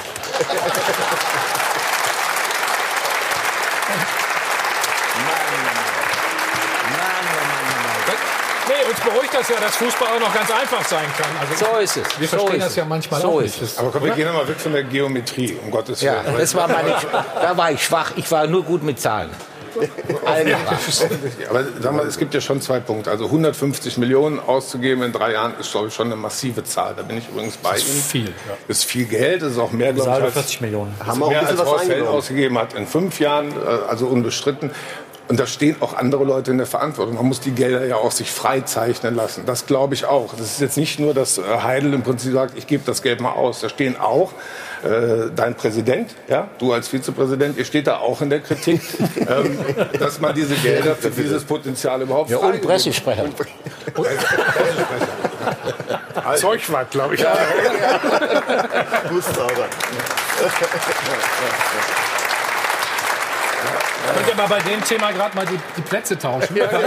Der Hauptgast sitzt dann immer außen. Weißt du? Also Alfred müsste sich nicht der Kritik aussetzen, dass er ein junger Pressesprecher ist. Das muss man auch fairerweise sagen. Aber, aber wo ist jetzt, wa- was wollen wir jetzt machen? Mit Leidenschaft. Also, mit Leidenschaft. Wir haben einen, einen Sportvorstand, der viel Geld ausgegeben hat und nicht erfolgreich ist. Faktisch auf Platz 14, halten wir fest. Wir haben einen Trainer, der mitbestimmen kann, aber auch sportlich auf Platz 14 ist. Und wir haben einen Präsidenten, der sagt, okay, das war alles nicht so, wir wollen uns breiter aufstellen. Wie soll es denn dann weitergehen? Ich meine, Christian Heidel, jeder, der lesen kann, schon vor einer Woche in der Süddeutschen Zeitung konnte man lesen, wurde dieser Abgang eigentlich vorbereitet. Der war nicht spontan, äh, ups, wir haben Ja. in Mainz verloren, jetzt bin ich da, meine Frau, meine Familie, alle sind da, jetzt sage ich, sondern das war im Grunde genommen vorbereitet. Aber- Und das liest doch auch ein Clemens Tönnies. Aber deswegen sage ich doch auch, dass die nicht mehr den Fehler machen werden, das alles auf eine Person zu äh, konzentrieren. Sie werden das sicherlich auf zwei, drei äh, Personen, ob die jetzt Sportdirektor, Sportvorstand oder Teamassistent heißen, ist die zweite Frage. Das werden die sicherlich so machen. Clemens Tönnies ist auch kein Präsident, sondern Aufsichtsratsvorsitzender. Und das wissen wir ja, Uli, dass sich äh, Aufsichtsrat nicht in das operative Geschäft einmischen darf. Ja, Offi aber- off offiziell meinst du jetzt? Ne? Offi Ja. Offiziell, oder? Offiziell. Ich glaube, dass das Modell, was in Dortmund gefahren wird. Und als die, die mit, mit den Personalien kamen, gebe ich gern zu, muss ich nicht auf andere zeigen, habe ich gedacht, das gucke ich mir an, wie die ihre Kompetenzen verteilen und wie das bei denen ähm, bei, bei, dem Alphatum, das dort herrscht, wie, wie das funktionieren soll. Offensichtlich funktioniert es und offensichtlich taugt es als Beispiel, um darüber mal nachzudenken. Was machen, warum haben die den Erfolg, den sie da jetzt haben? Wie, wie funktionieren solche Teams? Und ich glaube, die Zeiten dieser Alleinherrscher, dieser Zampanos sind, sind vorbei. Dazu sind die, die Anforderungen heute einfach, einfach zu groß. Und ich glaube, dass Heidel am Ende jetzt auch, wenn du ein bisschen ein paar Dinge ernst nimmst, die er jetzt gestern gesagt hat, also dass er selber gemerkt hat, das schaffst du gar nicht alleine. Du, du, kannst nicht einen Kader und alles, was damit zusammenhängt, wenn du das alles alleine machen willst, das kannst du nicht alleine leisten.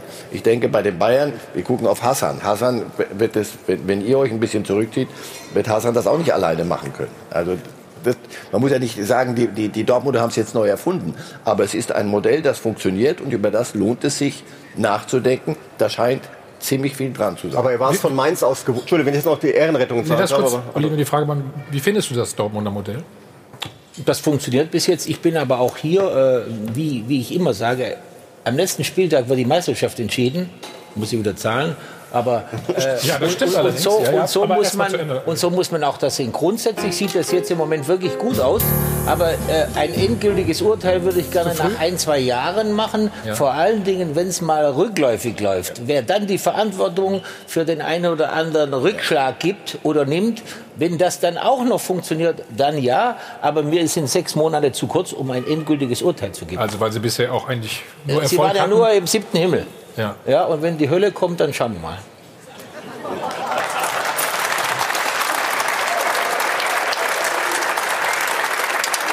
Wann, wann, wann erwartest du die Hölle in Dortmund? So schnell wie möglich wahrscheinlich. Heute Nachmittag. Möglichst am 6. April. genau. 6. April für alle, die es noch nicht wissen. Ne? Kommen die Dortmunder hier hin, richtig? Ja. Ja. Okay. Freue ich mich drauf. So, Peter, jetzt hatte ich die. Ja. ja. ja wir auch, ne? oder? So ist es nicht. Wie, wie war das Hinspiel ja. nochmal? Habt ihr zweimal Bei geführt, drei, ne? Zwei verloren. Zweimal geführt, ne? Richtig? Haben wir mal gut gespielt. Gut. Ja, mal, ich wollte mal ein bisschen Ehrenretter für Heidel spielen, wenn es thematisch noch reinpasst.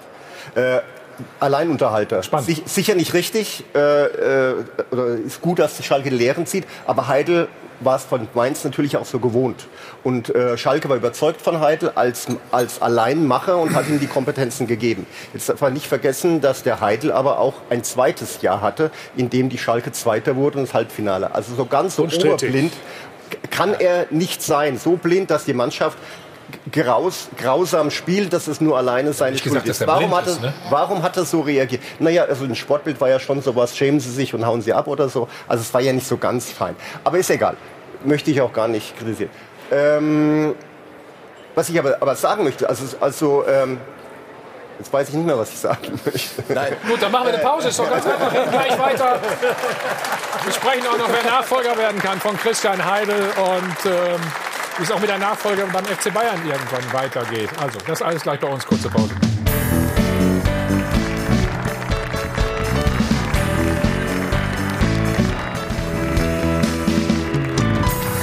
Hi von Adel und Band, live aus dem Hilton Hotel am Münchner Flughafen beim Check 24 Doppelpass. So, wir haben über Schalke gesprochen, wollen das auch weiterhin tun. Ruth hat die Analyse für uns. Erfrischend nüchtern betrachtet. Die Doppelpass-Analyse wird präsentiert von Klaus Thaler Alkoholfrei. Ja, Christian Heidel kam im Mai 2016. Er hat seitdem einiges an Geld in die Hand genommen. 154 Millionen im Gesamten. Hat ja mit Breel Embolo direkt mal für 26 Millionen den Rekordtransfer verpflichtet, war allerdings äh, häufig verletzt. Eklatant natürlich jetzt im Sommer. Da hat der Sebastian Rudi noch mal für 16 Millionen geholt. Das haben wir angesprochen. Die Bayern hat's gefreut. Aber Rudi konnte bislang eben noch nicht das abrufen. Mascarell 10 Millionen. Äh, Suazerda fällt mir noch ein, 10 Millionen. Also insgesamt ging das nicht nicht so auf. Dazu eben Abgänge mit äh, Goretzka, Sané oder dann auch Max Meyer und ein Transferminus von 40 Millionen. Also das ist seine Bilanz in der äh, Zeit und wir haben natürlich auch wieder viel ähm, Alarm und äh, Diskussionsstoff in unserem Live-Blog. Ich erwähne das wirklich gerne, weil da ist heute sensationell viel los. Hier sehe ich gerade äh, Respekt an Herrn Heidel für diesen Schritt, dass er jetzt eben äh, geradlinig da ist und sich da ähm, ja mit der Verantwortung ganz nach vorne stellt. Und äh, an der Stelle können wir auch unser Live-Voting mal auflösen, mal gucken, was daraus kam. Wir haben mal gefragt, ist äh, Christian Heidel, hat er den FC Schalke im Stich gelassen? Nein, sagen 81 Prozent. Also da bin ich jetzt sehr gespannt, wie das hier in der Runde weiterhin aufgenommen wird. Erfrischend nüchtern betrachtet. Die Doppelpass-Analyse wurde präsentiert von Klaus Thaler Alkoholfrei. Darf ich in dem Zusammenhang mal einen Hinweis geben? Die Dame hat gerade gesagt, äh, dass wir uns gefreut haben über den Transfer von Sebastian Ude. Das stimmt überhaupt nicht. Äh, wir wollten den gerne behalten, aber Sebastian wollte unbedingt irgendwo Stammspieler werden. Und deswegen hat er sowohl mit Leipzig als auch mit Schalke äh, verhandelt. Und wenn er bei uns geblieben wäre, wären wir heute immer noch glücklich. Der Vizepräsident hat zugeschlagen. So, wer, wer soll es denn jetzt machen? Ich glaube, dass, also ich glaube, dass die Schalker selbst noch nicht äh, äh, klar sind. Sie haben, das weiß ich, mit äh, seit längerer Zeit schon Gespräche geführt. Es ist bekannt, dass sich Clemens Tönnies mit äh, Jonas Bolt getroffen hat.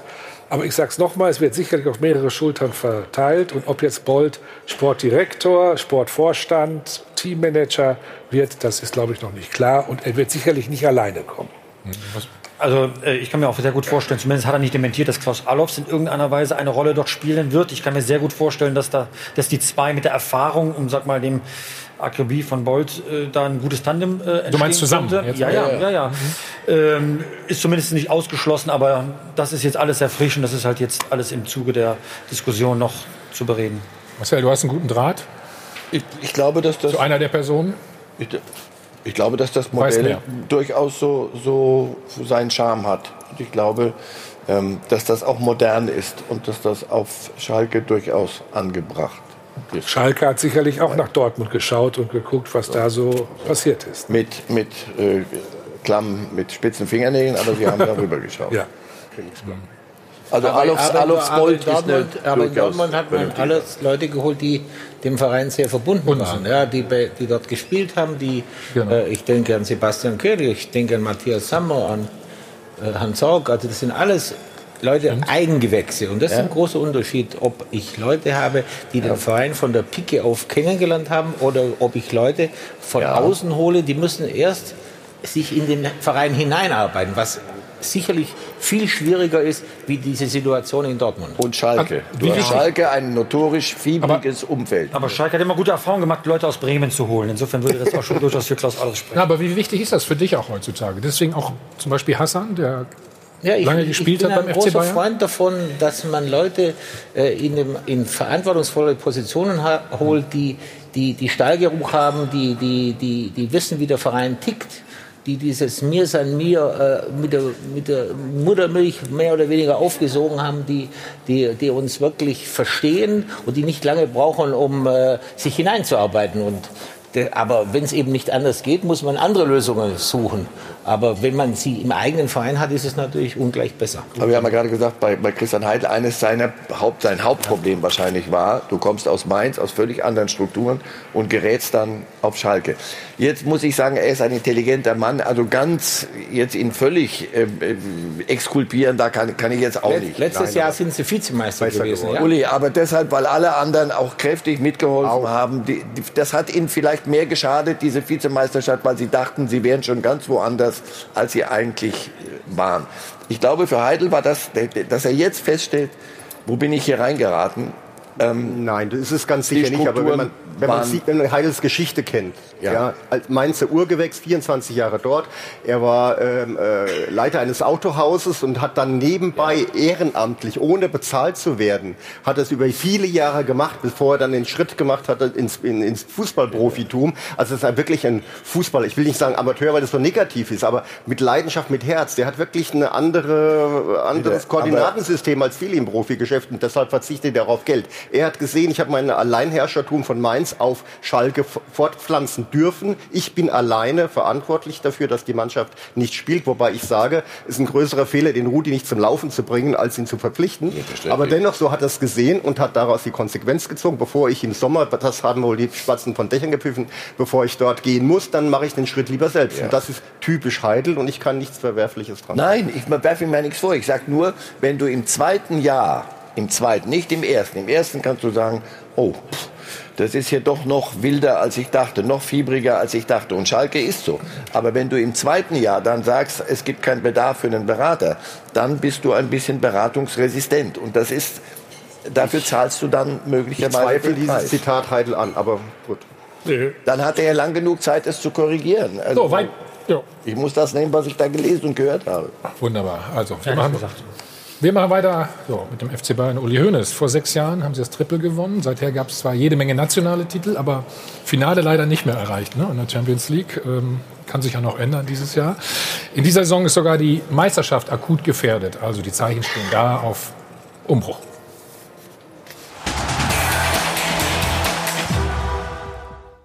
Bayern München ist ein moderner, hochprofessioneller Club, geführt und gestaltet von dieser Doppelspitze im Geiste von Mir San Mir. Wir sind im Moment der beste Verein der Welt. Das ist fünf Jahre her, aber möglicherweise wieder ein Ziel für die Zukunft. Wirtschaftlich sind die Münchner schon lange auf der Sonnenseite. Aber jetzt muss der FC Bayern personell aufrüsten. Die Achse der Leistungsträger um Neuer, Süle, Lewandowski, Alaba und Kimmich passt. Dazu Hoffnungsträger wie Coman, Gnabry, Pavard, Goretzka und Tolisso. Doch was wird aus verdienten Spielern wie Müller, Boateng, Hummels, Thiago und Ribéry? Dieser Kader allein reicht nicht für die ganz großen Ziele. Doch für echte Verstärkungen muss der FC Bayern unvernünftig viel Geld ausgeben. Welche Spieler helfen tatsächlich und wo liegt die Schmerzgrenze? In den Campus wurde viel Geld investiert, aber hat der eigene Nachwuchs wirklich eine Chance? Und auch in der Chefetage stehen Umbauarbeiten an. Das Erfolgsduo Hoeneß Rummenige muss seine Nachfolge regeln. Kommt Kahn? Wenn ja, wann? Und geht dann Salihamidzic? Die Gretchenfrage lautet, wie schaut der FC Bayern der Zukunft aus? Herr Hoeneß. Wo fangen wir an? Mit den, fangen wir mit der Mannschaft an? Ja, Was ist mit Rames zum Beispiel? Da haben wir eine Option bis, glaube ich, mhm. Ende Mai, die, die wir dann ziehen können oder auch nicht. Da ist noch keine äh, endgültige Entscheidung getroffen. Das liegt aber ein, die, äh, einzig und allein bei uns. Wir können Ja oder Nein sagen. Will er denn? Er hat ja seine Unterschrift gegeben. Also wenn wir ziehen, dann muss er bleiben. Nicht so schlecht, gell?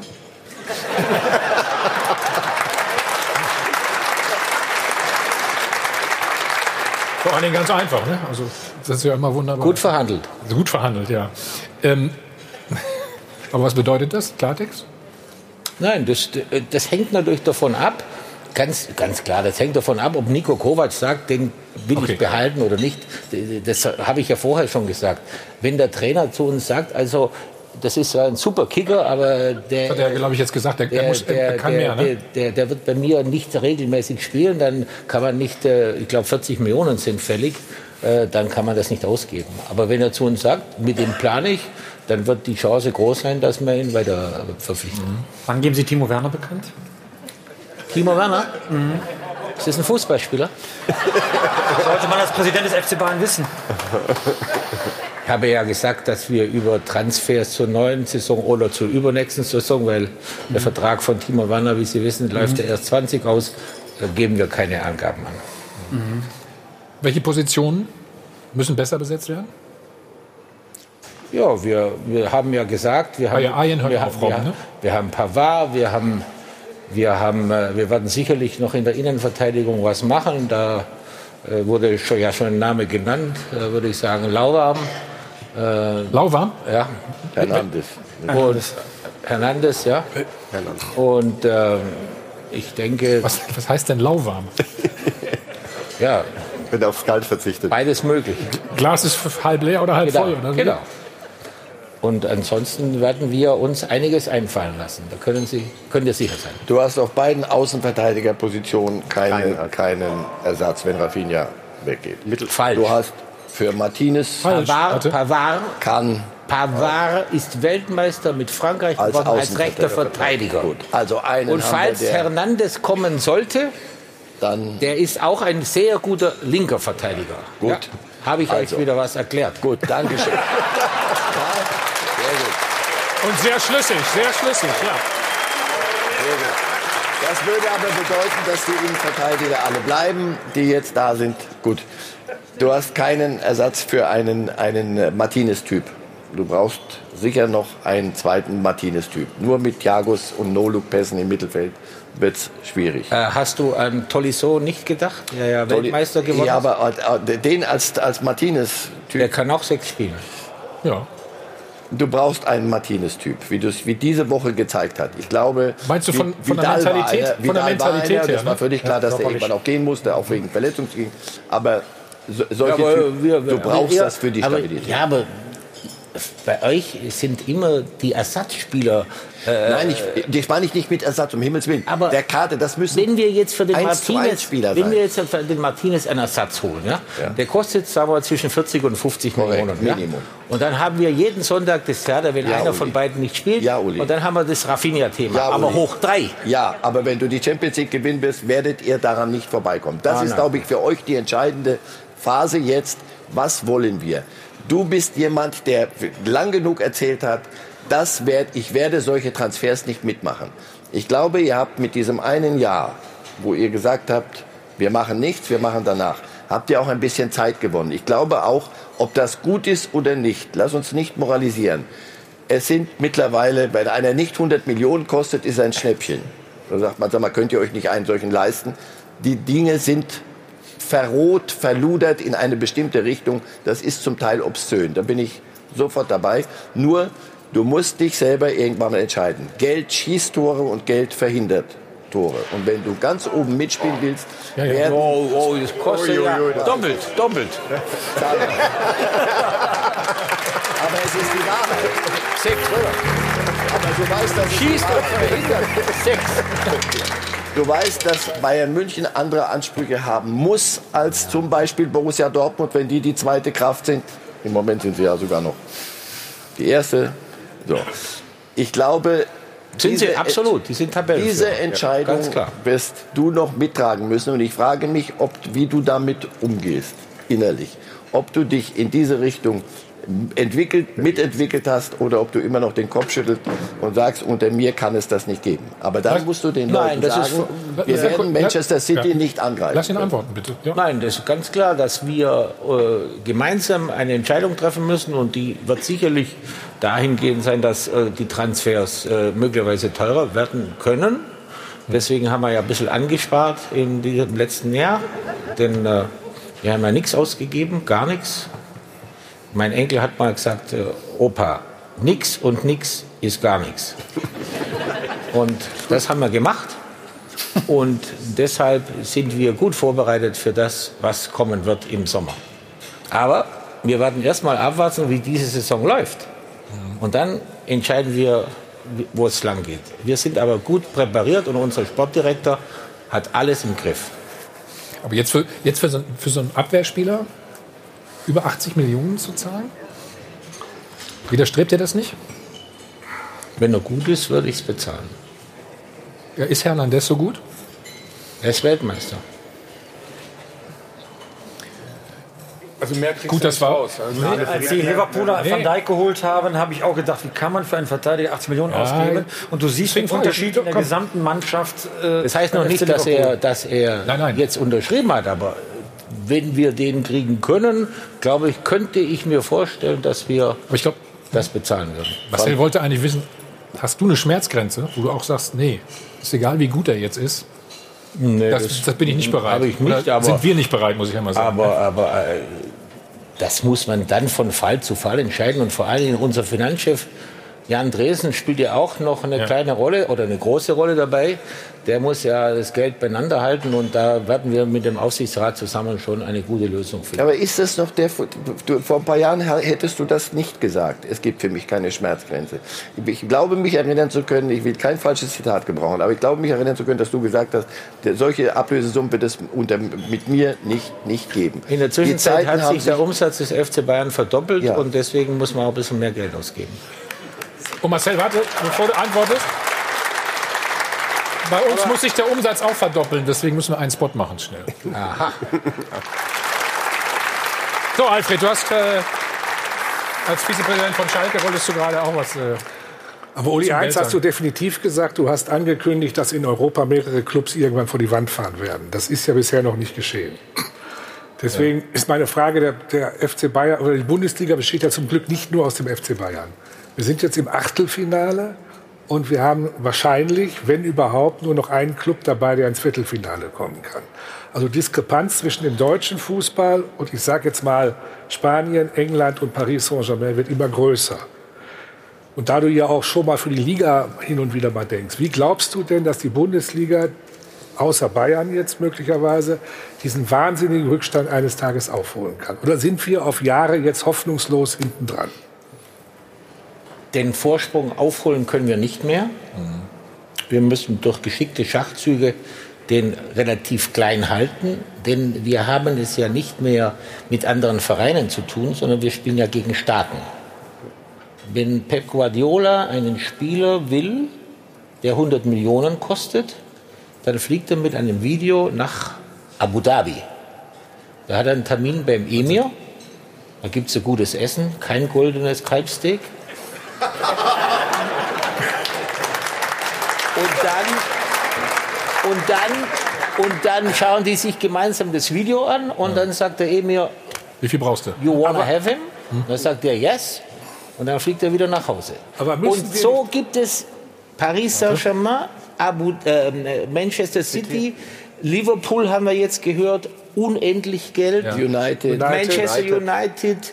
Äh, Arsenal, auch sehr reicher Verein. Real. Aber müssen wir, Real, Barcelona. müssen, wir nicht, müssen wir nicht eines Tages auch mal über das Thema 50 plus 1 sprechen und sagen, warum haben wir nicht jemanden, wo wir hinfliegen können und mit einem Video und sagen, den hätte ich jetzt gerne. Ich Aber- möchte aber- das nicht. Ich möchte das überhaupt nicht. Aber du könntest es, ne? Es gibt genug Leute, die uns Hunderte von Millionen geben würden für Anteile, aber unsere Mitglieder wollen das nicht und dann tun wir es Das auch. ist der FC Bayern. Aber es gibt ja Aber du, will, du willst es auch nicht unbedingt, oder? Aber ich möchte, ich möchte, ich möchte mit ja unseren Möglichkeiten versuchen, im, im, im, im Kreis dieser Großen mitzuhalten. Und bisher, das muss ich mal deutlich sagen, ist uns das ja mehr oder weniger gut Ja, gelungen. aber es ist der FC Bayern und ihr seid in der Pole Position. Aber warum überlässt man, was Karl-Heinz Rummenigge ja vorgeschlagen hat, den anderen Clubs nicht die Entscheidung selbst, ob sie das machen Wir wollen waren oder immer nicht? für die Abschaffung von 50 plus 1, weil der FC Bayern ja 70 plus 1 hat. Wir Richtig. können ja, wir haben eine Vereinbarung mit unseren Mitgliedern getroffen, dass wir gar nicht mehr Geld ausgeben wie 30 Prozent der Aktien. Das heißt, wenn wir mehr ausgeben wollten, müssten wir die Mitglieder befragen und bräuchten eine Dreiviertelmehrheit und die kriegen wir nie. Also insofern sind wir außen vor, aber wie du vollkommen richtig sagst, wären wir dafür, 50 plus 1 abzuschaffen, damit andere Vereine die Möglichkeit haben, sich so zu refinanzieren. Ob sie damit viel glücklicher werden, weiß ich nicht, aber die Chance zu geben, die würden wir ihnen gerne eröffnen. Das ist gut. Ist das nicht auch die große Herausforderung für euch oder für dich auch? Dass du eben sagst, so, ich hole mir nicht die 500 Millionen ab? Nein, das, weil, weil das nicht mehr die Art von Business oder Fußball ist, den ich will. Weil ich möchte versuchen, dass man Spieler entwickelt. Ein Fußballlehrer ist auch einer für mich, der einen Spieler besser, Besser machen macht, will ja. und nicht sagt, der kann immer viel besser, also hole ich. Also das, da habe ich, da habe ich ein Problem. Aber wie glaubst du, in Zukunft könnt ihr da mithalten? Bisher habt ihr es gut gemacht, hast du ja gesagt. Aber Alfred hat es ja gerade auch äh, beschrieben, es wird eine- immer schwerer, eine- es wird immer eine- schwieriger. Ne? Ein Problem ist natürlich, die Vereine, die jetzt so viel Geld kaufen, die kaufen natürlich auch Söldner. Und äh, diese letzten fünf oder zehn Prozent ist Emotion, ist Empathie. Und ob diese Vereine, die immer nur so viel Geld bezahlen, dann am Ende diese Empathie haben, das ist die große Frage. Und das ist wiederum unsere Chance. Wenn wir Spieler haben, die mit ganzem Herzen für Bayern München die Champions League gewollen, gewinnen wollen, dann weiß ich nicht, dass, ob das die Leute äh, bei Paris Saint-Germain auch so denken. Das Ja, glaube ich eher nicht. Die Geschichte ist 20 Jahre alt, Alfred. Also der FC Bayern ist übrigens, äh, ob das man in Dortmund oder in Schalke hören möchte, die einzige Mannschaft, die international über Jahre mithält. Der FC Bayern ist die einzige Mannschaft, die nach Liverpool Und die jedes kann. Jahr Gewinne gemacht hat. Jedes, Jahr- Jahr, Gewinne gemacht. wirtschaftlich Gewinne machen. Der FC Bayern ist auch die einzige Mannschaft, die so mit so einer breiten Brust nach Liverpool fahren, dass im Prinzip dieses Stadion im Prinzip vor Ehrfurcht im Prinzip einfach mal leise ist. Ein bisschen die Hosen voll haben wir schon gehabt. Hat man im Spiel aber nicht gesehen. Doch, vorher, vorher. Vorher die Hosen, aber wenn man im Prinzip im eigenen Fünfer mit Hummels und Neuer und Kimmich im Prinzip ein Ja, Dreieck ja. spielt, Ja, ja. äh, das zeigt schon von Größe oder Wahnsinn, um Gottes Willen. Aber Ihr habt Also wenigstens keine Reisepässe vergessen, ne? oder sowas. Das ist auch schon mal so. Dortmund, richtig. Nein, aber die 50 plus 1 Regel ist nicht die Lösung für alles, Alfred. Nur wenn man sportlich oder erfolgreich Jetzt muss man nicht sagen, so, wir brauchen in Deutschland 50 plus 1 und dann sind wir so gut wie die Engländer. Das ist auch keine schöne Situation jetzt mal aus Fansicht, wenn Pep immer nur dahin fliegt, was auch immer er zu essen bekommt und sagt, ich kaufe jetzt irgendeinen. Du willst Identifikation haben, du willst Spieler aus dem eigenen Nachwuchs haben oder du willst auch in der eigenen Liga was gucken. Das Brot- und Buttergeschäft ist in der Bundesliga. Ich glaube, dass in Frankreich es keinem Spaß macht, was Paris da äh, veranstaltet. Das ist richtig. Und das möchte ich persönlich übrigens in Deutschland nicht haben. Und ehrlich gesagt, wir sehen 1860 München, die haben es nicht geschafft. Aber was ist mit dem Verein passiert, wenn da auf einmal jemand mitreden will? Ja. Der im Prinzip, ja, Alfred, es ist die Wahrheit. Alle, die immer nur sagen, wir wollen 50 plus 1 haben. Das ist doch, es ist, Entschuldigung, es ist völliger Blödsinn. Es ist totaler Blödsinn. Die Bayern haben es geschafft, Vidal und Costa zu einer Zeit zu holen, wo man 50, 60, 70, 80 Millionen hätte bezahlen müssen. Es ist dennoch möglich. Der FC Bayern war der Verein, der im Prinzip das Finale der Horn verloren hat, leider, aber im Jahr drauf, glaube ich, äh, das Finale gewonnen hat. Das funktioniert schon noch. Aber bitte hört auf damit diese 50 plus 1 Regel. Wenn ein Manager jetzt schon 150 Millionen ausgeben kann, es wird doch nicht besser, wenn er 250 Millionen ausgeben kann. Du musst die richtigen Spieler holen, du musst die richtigen Positionen besetzen. Und das tut mir total aber leid. für 250 kriegst du schon, wenn du es nicht falsch machst. Also was hat Manchester City über Jahre Aber das gemacht? Geld oder was allein ist es natürlich nicht, Marcel. Wenn der Trainer nicht in der Lage ist, die Jungs Korrekt. bei Laune zu halten und Ja. weiterzubringen, dann kannst du 500 Millionen ausgeben. Aber wenn du einen Trainer hast, der es kann und Guardiola kann das und wenn du das Geld hast und holst die richtigen Spieler und du schaffst die Strukturen, Marcel, musst du davon ausgehen, dass Mourinho City- hatte auch das Geld und hat es nicht geschafft. Und er hat Das liegt an Mourinho. Ja, ja, bitte. Lasst uns gleich dabei darüber reden. Komm. Wir brauchen auch das Ich muss mal eine Pause machen. Wir brauchen, wir brauchen das Geld. Wir brauchen auch das Geld. Und Sie können 100.000 Euro. Also dann Sie, haben auch noch mal die Chance. Live von Iron Band. Live aus Welthotel am Münchner Flughafen beim Check 24 Dollars.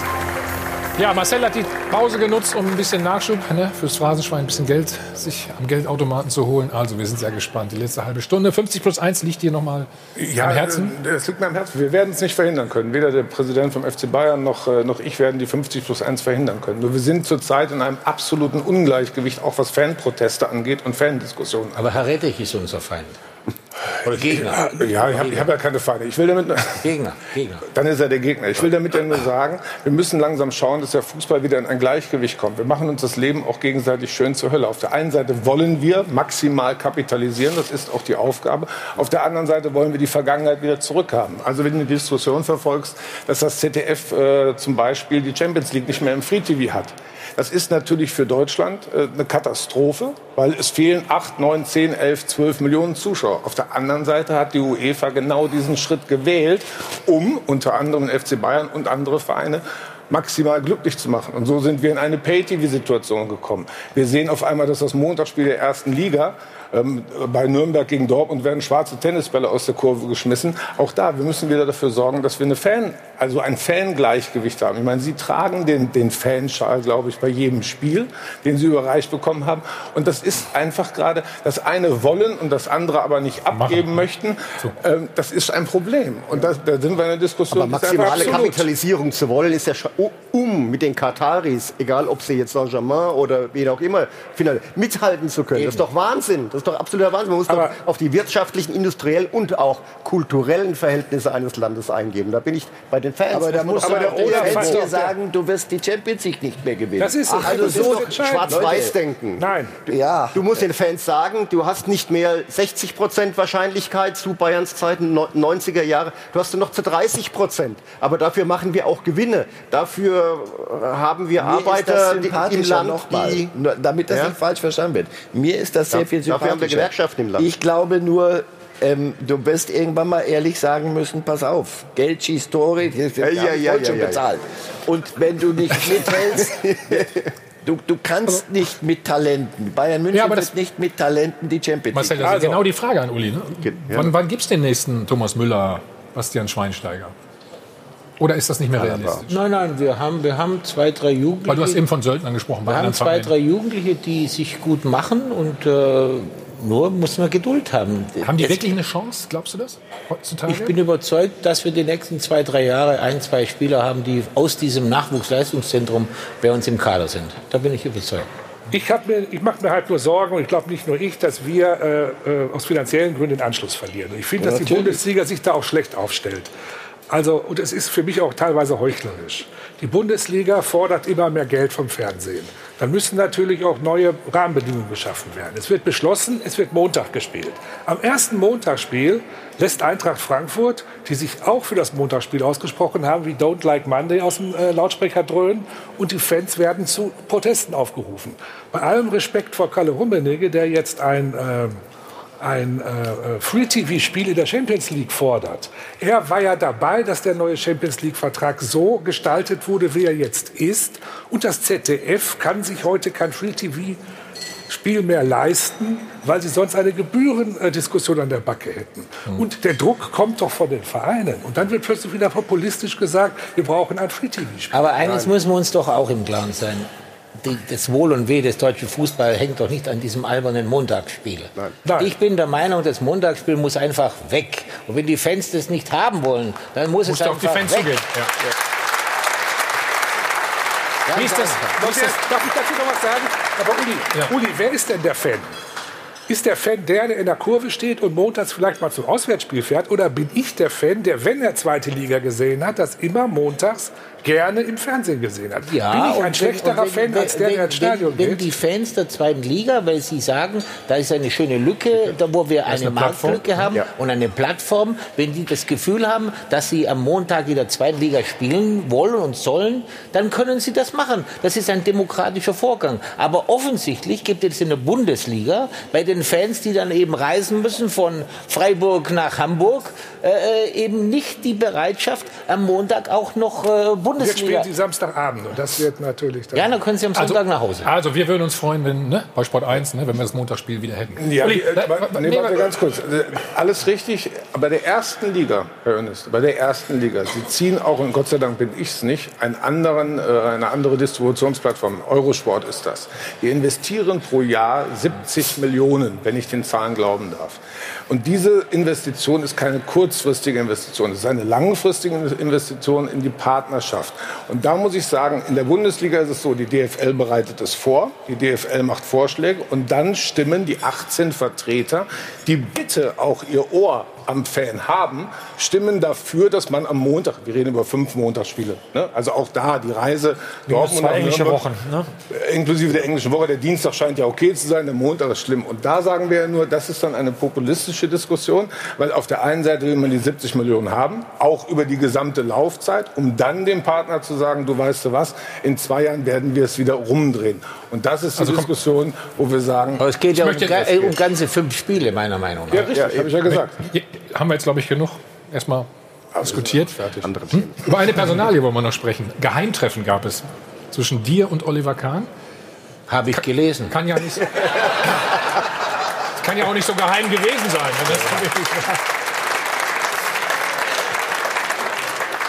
Habe ich auch gelesen. Wir kommentieren das nicht, aber wir haben ja kein, Ja. Kein Geheimnis drum gemacht, dass Oliver Kahn ein Kandidat ist für die Nachfolge von Karl-Heinz Rummenigge und wir sind im Gespräch. Das wäre aber erst dann 21. 2021. Ja, 22. Was sagt Olli dazu? Wird das gerne machen? Ich glaube, er könnte sich das vorstellen. Heißt das ja? Und wann? Genau. Erst dann Wir- oder, oder wie gesagt, schon vorher einarbeiten? Wir, nein, nein, nein, nein. Wir, wir sind im Gespräch. Äh, beim FC Bayern läuft das ganz sauber ab. Wir werden das irgendwann mit dem Aufsichtsrat äh, besprechen. Dann äh, werden wir auch mit Oliver Kahn konkrete Gespräche äh, führen und die sind noch nicht geführt. Im Moment ist es eine gute Idee. Und jetzt muss der Aufsichtsrat sich damit beschäftigen. Und wenn die das auch gut finden, dann geht's weiter. Also zeitlichen Druck gibt es nicht? Überhaupt nicht. Das ist ja das Schöne an der Sache, dass Karl-Heinz seinen Vertrag noch mal verlängert hat. Insofern können wir eine, wie ich finde, extrem wichtige Personalie in aller Ruhe diskutieren, mit hoffentlich gutem Ende. Gibt es nur Olli Kahn oder gibt es auch noch jemand anderes? Max Eber vielleicht wieder? Wir verhandeln immer auf einer Position nur mit einer Person. Bei uns gibt es nur 1A-Lösungen und keine 1B-Lösungen. Weil man. Wenn ich gleichzeitig. Ich muss demjenigen, mit dem ich verhandle, immer das Gefühl geben, er ist mein Mann. Und wenn das wieder erwarten nicht klappt, dann reden wir mit dem Nächsten. Das ist jetzt nicht böse gemeint, aber Oliver Kahn hatte den Job ja noch nie gearbeitet. Also Ja. kommt er völlig als Novize dahin. Was glaubst du, was sie dazu befähigt? Erstens würde Oliver Kahn, bevor er den Job endgültig antreten würde, ein Jahr bei uns normales Vorstandsmitglied. Und nach diesem Jahr ja, würden beide Seiten die Möglichkeit haben, ja oder nein, zu sagen ja oder nein. Das heißt, da hat man zwölf Monate Zeit, sich zu beschnuppern. Er kann sagen, ist das ein Job für mich? Wir können sagen, passt das? Und ich finde, das ist eigentlich fast eine Aber das verstehe ich nicht. Der. Philipp Lahm, den wolltet ihr nicht sofort in den Sportvorstand, als Sportvorstand installieren, weil er sagt, er hat nicht die Erfahrung. Ja. Und äh, Oliver Kahn darf jetzt als Vorstand in die Lehre gehen, um zu beweisen, dass er auch den Vorstandsvorsitz kam.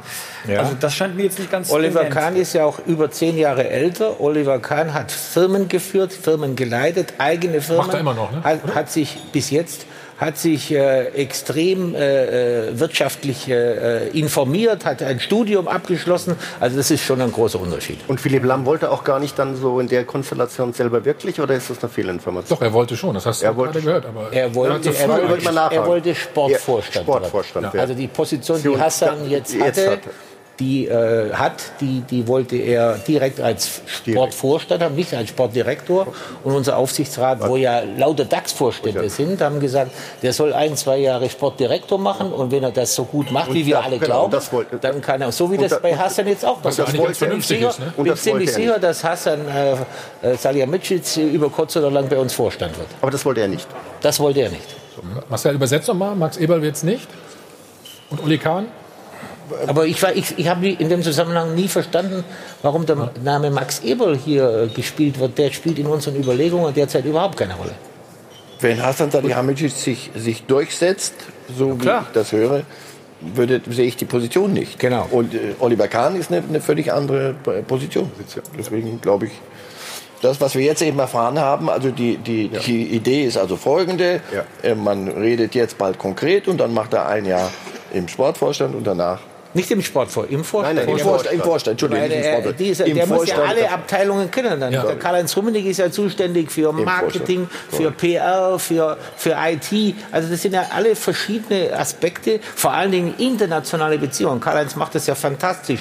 Äh, hat er als ECA-Präsident äh, wirklich äh, ganz Europa äh, besser gemacht im Fußball. Und das sind alles Aufgaben, die ein solcher Vorstandsvorsitzender nachher mit übernehmen würde. Mhm. Apropos Karl-Heinz Rummenigge, wie ist eure Zusammenarbeit? Wie würdest du die beschreiben? Sehr gut. Ja. Was du meinst ist, ihr habt euch irgendwann mal Zusammengerauft, meinte ich, Vereins ja. zusammengerauft. Ja, aber gemerkt, das heißt, wenn ich jetzt sage sehr gut, waren. dann heißt das nicht, dass wir im stillen Kämmerlein zwischendurch ganz schön äh, uns fetzen. Aber wenn wir die Tür aufmachen, hinter der wir verhandelt oder gesprochen haben, dann funktioniert das prima. Wie geht es mit Ihnen weiter? Ja, ich habe ja noch, bin ja noch gewählt bis äh, November.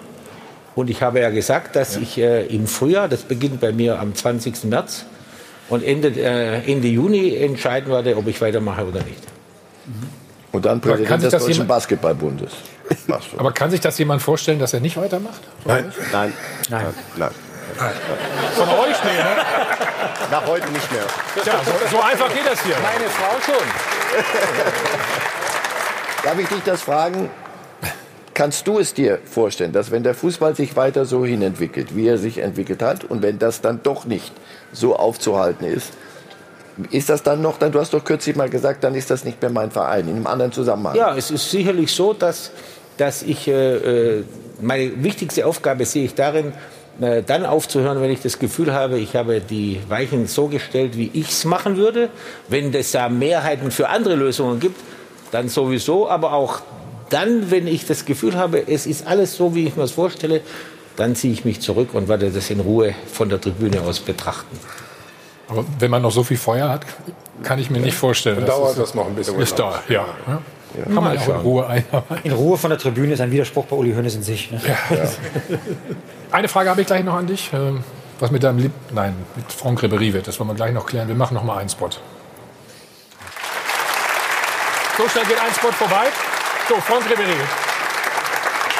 Ihm fällt es sehr schwer, glaube ich, auch aufzuhören, oder? Dem fällt Täuscht der Eindruck? Nee, ne? Nee, dem fällt es schwer. Das ist, ja. ja, was machst du mit dem jetzt? Weiß ich nicht. Also, vom Gefühl her ist schon klar. War, ne? Ich meine, ich war ja bei ja. den Gesprächen nicht dabei, als Karl-Heinz und Hassan mit, mit Ayen und ihm vor der Saison das Jahr vereinbart Ach so, du warst haben. nicht dabei. Da ist sicherlich darüber gesprochen worden, dass das wohl das letzte sein wird.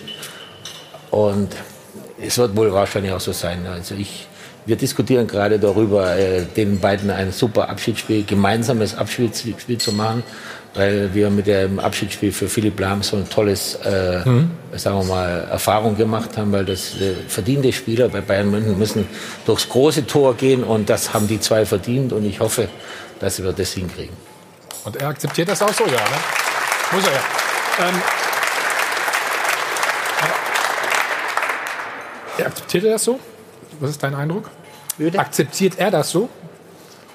Frank wird das nie akzeptieren. Wenn ja. er will spielen bei Bayern München, bis er nicht mehr laufen kann. Aber das äh, wird dann nicht mehr gehen.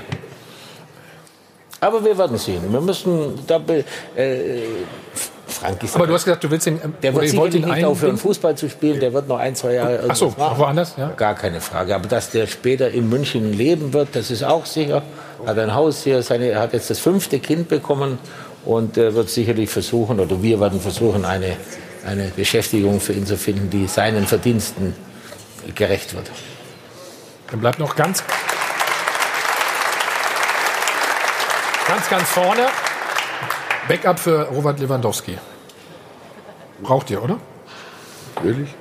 Mittelfristig brauchen wir ihn schon. Äh, wir haben jetzt die Entscheidung bei Sandro Wagner getroffen, weil er dort einen Haufen für Geld verdienen kann. Und weil wir der Meinung sind, dass wenn was passiert mit Robert, mit Thomas Müller und mit äh, Serge Gnabry, wir Lösungen für kurze Zeit haben, aber mittelfristig brauchen wir sicherlich jemanden, der seine Position spielen kann, wenn was passiert. Der Robert selber will natürlich nie auf die Bank. Der will sich auch nicht ausruhen, der will Torjäger werden, der will 35 Tore schießen, der ist ehrgeizig, der, der kämpft wie ein Löwe, ist ein richtiger Bayern-München-Spieler geworden und äh, trotzdem müssen wir schauen, um ihn selbst zu entlasten, dass wir da jemanden finden, der ihn äh, hin und wieder. Wie habt ihr das so hingekriegt mit ihm? Hartnäckig. Das war ja nicht so einfach. Nein, das ne? war nicht einfach. Äh, man muss auch manchmal stur bleiben, ja, und das haben wir in dem Fall gezeigt. wo wart ihr stur? Also als er da rumgemerkt Dickstädel manches aushält. Ja, wo, wo habt ihr den Dickschädel eingesetzt? Ja, Als er immer kokettiert hat mit anderen Vereinen? Ja, Karl-Heinz hat mit ihm gesprochen, äh, am Tegernsee war er auch mal. Und, und, äh, hat ihm ganz gut gefallen da? Ja, natürlich. Und Hassan sowieso. Wir, wir sind uns da einig, dass, dass wir Robert nie gehen lassen wollten. Und äh, er hat es in der Zwischenzeit, glaube ich, auch eingesehen, dass man in München ganz schön alt werden kann. Aber er hat noch ein Jahr Vertrag, richtig? Nee, noch zwei. Zwei, zwei ne? Was sagst du zu der Kritik von Didi Hamann an Lewandowski? Naja, das ist dasselbe, wie ich vorher gesagt habe. Man kann den, den Spieler mal kritisieren, wenn er schlecht spielt oder dies, aber daraus ein generelles Problem für den ganzen Verein zu machen, das ist mir einfach zu viel. Äh, Gerade Didi, der den Verein kennt, der selber Spieler war, das ist ja das, was ich ihm vorwerfe. Er, er, er, er spielt sich so aus wie der Messias des, der Fußballkommentatoren, wie der, der, der alles Besserwisser er hat im Leben noch nicht so viel besser gemacht, dass er alles besser wissen kann. Und deswegen wäre, wäre gut beraten, zwischendurch mal etwas zurückhaltender zu sein. Und dann wird man auch wieder gut aus, miteinander aus. Habt ihr mal mit ihm gesprochen? Uli, du oder Ich Kalle? glaube, Karl-Heinz war mal mit ihm zusammen und da hat's, hat er ihm gesagt, wie wir das sehen. Und er hat es bis jetzt noch nicht so eingesehen. Naja, besser Wisser ist seine Aufgabe zu kommentieren und aus seiner Sicht. Ich meine, den Gestus, Aber- den er hat, aber- den, aber- Satz, den Gestus, den er hat, der ist doch eher angenehm und zurückhaltend, Ja, als dass Herr er sich so aufspielte. Ich sage, das kann schon einer machen, wenn er irgendwann auf der Welt bewiesen hat, dass er das alles kann. Er hat in der fünften Liga mal als Trainer gearbeitet und ist nach kürzester Zeit rausgeflogen. Und jetzt meint er, dass er besser ist als, als, als, als äh, äh, Mourinho, ne, Mourinho falsch, äh, als, als Guardiola und, und, und Ancelotti zusammen. Und das, das ist einfach nicht okay.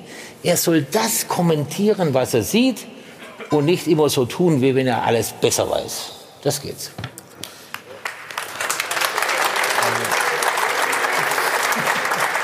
Zwei haben wir noch, also zwei Spieler. Boateng und Hummels. Wirken ja immer so ein bisschen unzufrieden oder waren mal unzufrieden. Wie siehst du die beiden? Wie geht's mit denen Ja, weiter? das sind natürlich zwei Spieler, die Anspruch auf einen Stammplatz haben. Klar. Und wenn sie, nicht, wenn sie spielen, sind sie zufrieden. Und wenn sie nicht spielen, sind sie unzufrieden. Und an dem Tag, wo sie zufrieden werden, wenn sie nicht spielen, dann würde ich mir meine Gedanken machen. Aber im Moment ist es nicht so. Aber wie lange dürfen sie unzufrieden sein? Das müssen sie entscheiden. äh, Weil du hast ja gesagt, das ist das Wichtigste, in diesem Kader auch diese Atmosphäre und diese Ja, Ruhe zu halten. Gewisse Reibung braucht der Kader schon, aber wie gesagt, das hängt jetzt davon ab, wie die Transfers laufen und dann müssen, die haben Verträge bei Bayern München, dann müssen die sich darüber im Klaren werden, ob sie die Herausforderung gegen starke äh, Konkurrenten anzutreten oder eben nicht. Dagegen, okay. Aber es muss was gemacht werden. Mich würde noch interessieren, der Begriff mittelfristig bei Lewandowski, aber auch jetzt dann vielleicht für die Innenverteidiger. Es kann für mich jetzt eigentlich nur der Sommer heißen. Völlig Ja, falsch? natürlich. Ja. Natürlich. Die Deadline ist der 1. Juli. Gut, du hast eben schon mal kurz angedeutet, ein paar Spieler habt ihr schon unter Vertrag für die neue Saison. Wie viele? Ich muss das versuchen. Ne? Genug. Ja, er muss. Ja? ja?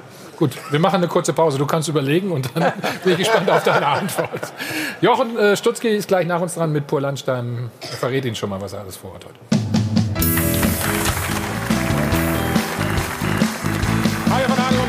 Aus Ringhotel am Flughafen. Sind zurück beim Check 24 Doppelpass.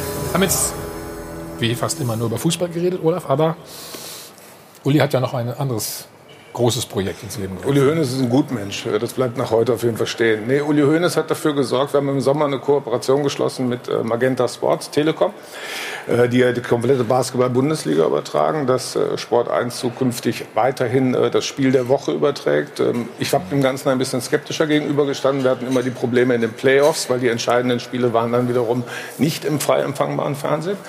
Dann sind wir in die Diskussion reingegangen und Herr Hönes hat maßgeblich dazu beigetragen, als Berater, sage ich jetzt mal, äh, dem Geschäftsführer und dem Präsidenten der BBL äh, so zuzusprechen, dass wir jetzt eine Kooperation haben, die nächsten fünf Jahre, die wirklich eine tolle Kooperation ist für den Breitensport Schrägstrich Basketball. Auch da macht Uli Hoeneß unfassbar viel. Ich habe jetzt gelesen, die SAP Arena im Prinzip über Mateschitz bezahlt. Die Bayern spielen aber nicht nur äh, die Bayern Basketball, sondern auch Eishockey.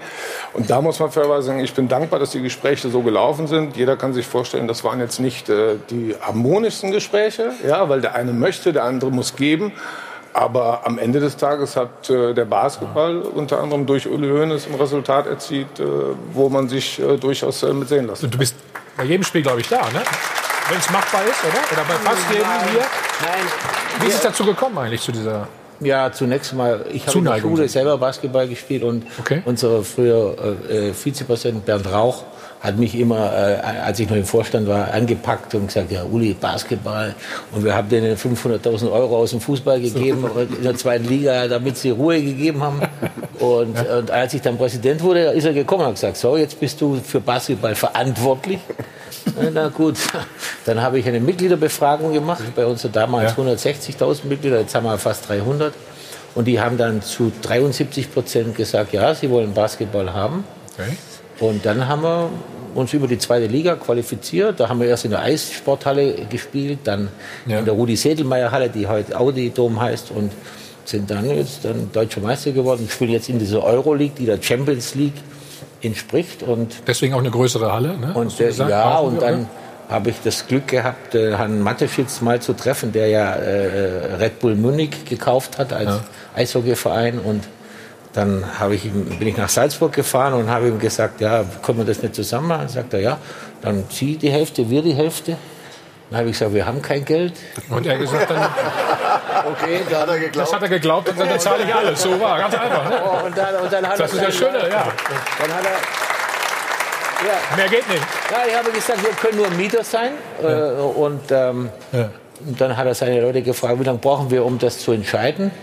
Da haben die gesagt, 14 Tage. Fand ich jetzt sportlich. Und nach 14 Tagen sind die nach München gekommen und haben gesagt, wir bauen die Halle, die kostet 100 Millionen. Und äh, ich habe dann dafür gesorgt, dass äh, SAP äh, das Naming Right kauft. Also haben wir wieder einen Teil zurück. Und wir sind jetzt Mieter für die nächsten 15 Jahre. Aha. Und damit ist auch für Basketball natürlich eine fantastische Möglichkeit mit 11.000 Plätzen und Eishockey wird äh, gespielt und innerhalb von sechs Stunden wird von Eishockey auf Basketball umgestellt. Eine unglaubliche Halle. Man sieht ja im, ja, sieht schön aus, ja. im, äh, im Olympiagelände. Die Stadt München ist glücklich, weil sie 8.500 Stunden Eis gepachtet hat für den Breitensport. Es gibt ja drei Eislaufflächen außerhalb der Halle noch. Also das ist so ein Traum für eine Win-Win-Situation. Zwei Partner und die Stadt München, die unglaublich äh, engagiert war und auch vor allen Dingen kooperativ. Und ich hoffe, in Ende 2021 soll das fertig sein und dann hat die, München, äh, die Stadt München eine weitere Attraktion. Toi, toi, toi. Oh, du hast noch mal was für uns? Das war eine wunderbar unterhaltsame und interessante Sendung. Wenn Sie den Doppelpass äh, nochmal nachgucken wollen, können Sie das direkt im Anschluss an die Sendung online tun, sport1.de oder in der App mit allen Aussagen von Uli Hünes. So, wir haben wie immer natürlich auch noch Spenden gesammelt. Danke an den Bayern Fanclub Zenching, Schnitt und Stich Kitzingen und den Sportverein Bern Riedcheck 24 verdoppelt wie immer ihre Spenden. So viel Zeit muss noch sein. So, dann war natürlich heute wahnsinnig viel los in unserem Live-Blog. Ein tolles Tool, das werden wir beibehalten. Übrigens, Oliver Kahn bekommt viel Zuspruch. 84 Prozent sind dafür, dass er einen Chefposten beim FCB übernimmt. Und jetzt wollen wir zum Abschluss natürlich auch noch unsere Frage der Woche auflösen, ob denn der FC Bayern die erneute Meisterschaft verdient hätte. Ihre Antworten am Dupafund. Dankeschön. Ja, sicher hätte der FC Bayern die Meisterschaft verdient. Sie nehmen die Jägerrolle zu 100 Prozent an und man kann nicht immer nur souverän jedes Spiel gewinnen. Wer es schafft, einen Vorsprung, der ja doch schon recht beachtlich war, dann doch noch ins Positive zu wenden, der hat immer verdient, die Meisterschaft zu gewinnen. Es ist nur schade, dass es halt immer nur ein Verein in Deutschland ist. Der FC Bayern München wurde gefühlt die letzten 30 Jahre deutscher Meister. Sie haben die Meisterschaft diese Saison nicht verdient, weil Dortmund den besseren Fußball gespielt hat bis dato und sie werden am Ende auch ganz oben stehen. Warum kriegen die anderen Mannschaften immer Fracksausen, wenn sie die Chance haben, deutscher Meister zu werden? Und wenn die anderen Mannschaften nicht wollen, dann ist der FC Bayern halt im richtigen Moment da. Ja. So, und aus Mitleid die Marcel haben jetzt alle was reingeworfen. also ist ja auch für einen guten Zweck. Uli, ähm, das entscheidende Spiel, aus deiner Sicht ist das wirklich das Heimspiel gegen Borussia Dortmund? So ein bisschen Showdown? Ja, ja ich glaube, das wird ein richtiges Endspiel. Da bin ich überzeugt, dass an dem Tag die Meisterschaft vorentschieden wird. Es hat wahnsinnig Spaß gemacht. Ne? Oder? Können wir einen kleinen Deal machen? Wenn, wenn ihr einen Titel holt, kommst du noch mal wieder? Ja? Abgemacht, danke. Also, Präsident des FC Bayern, Dankeschön, Uli. Danke an die Runde. Danke ans Publikum. Schönen Sonntag. Nächste Woche ist Peter Funkeltag. Jetzt übernimmt Jörg Stutzki. Also, Prost, tschüss.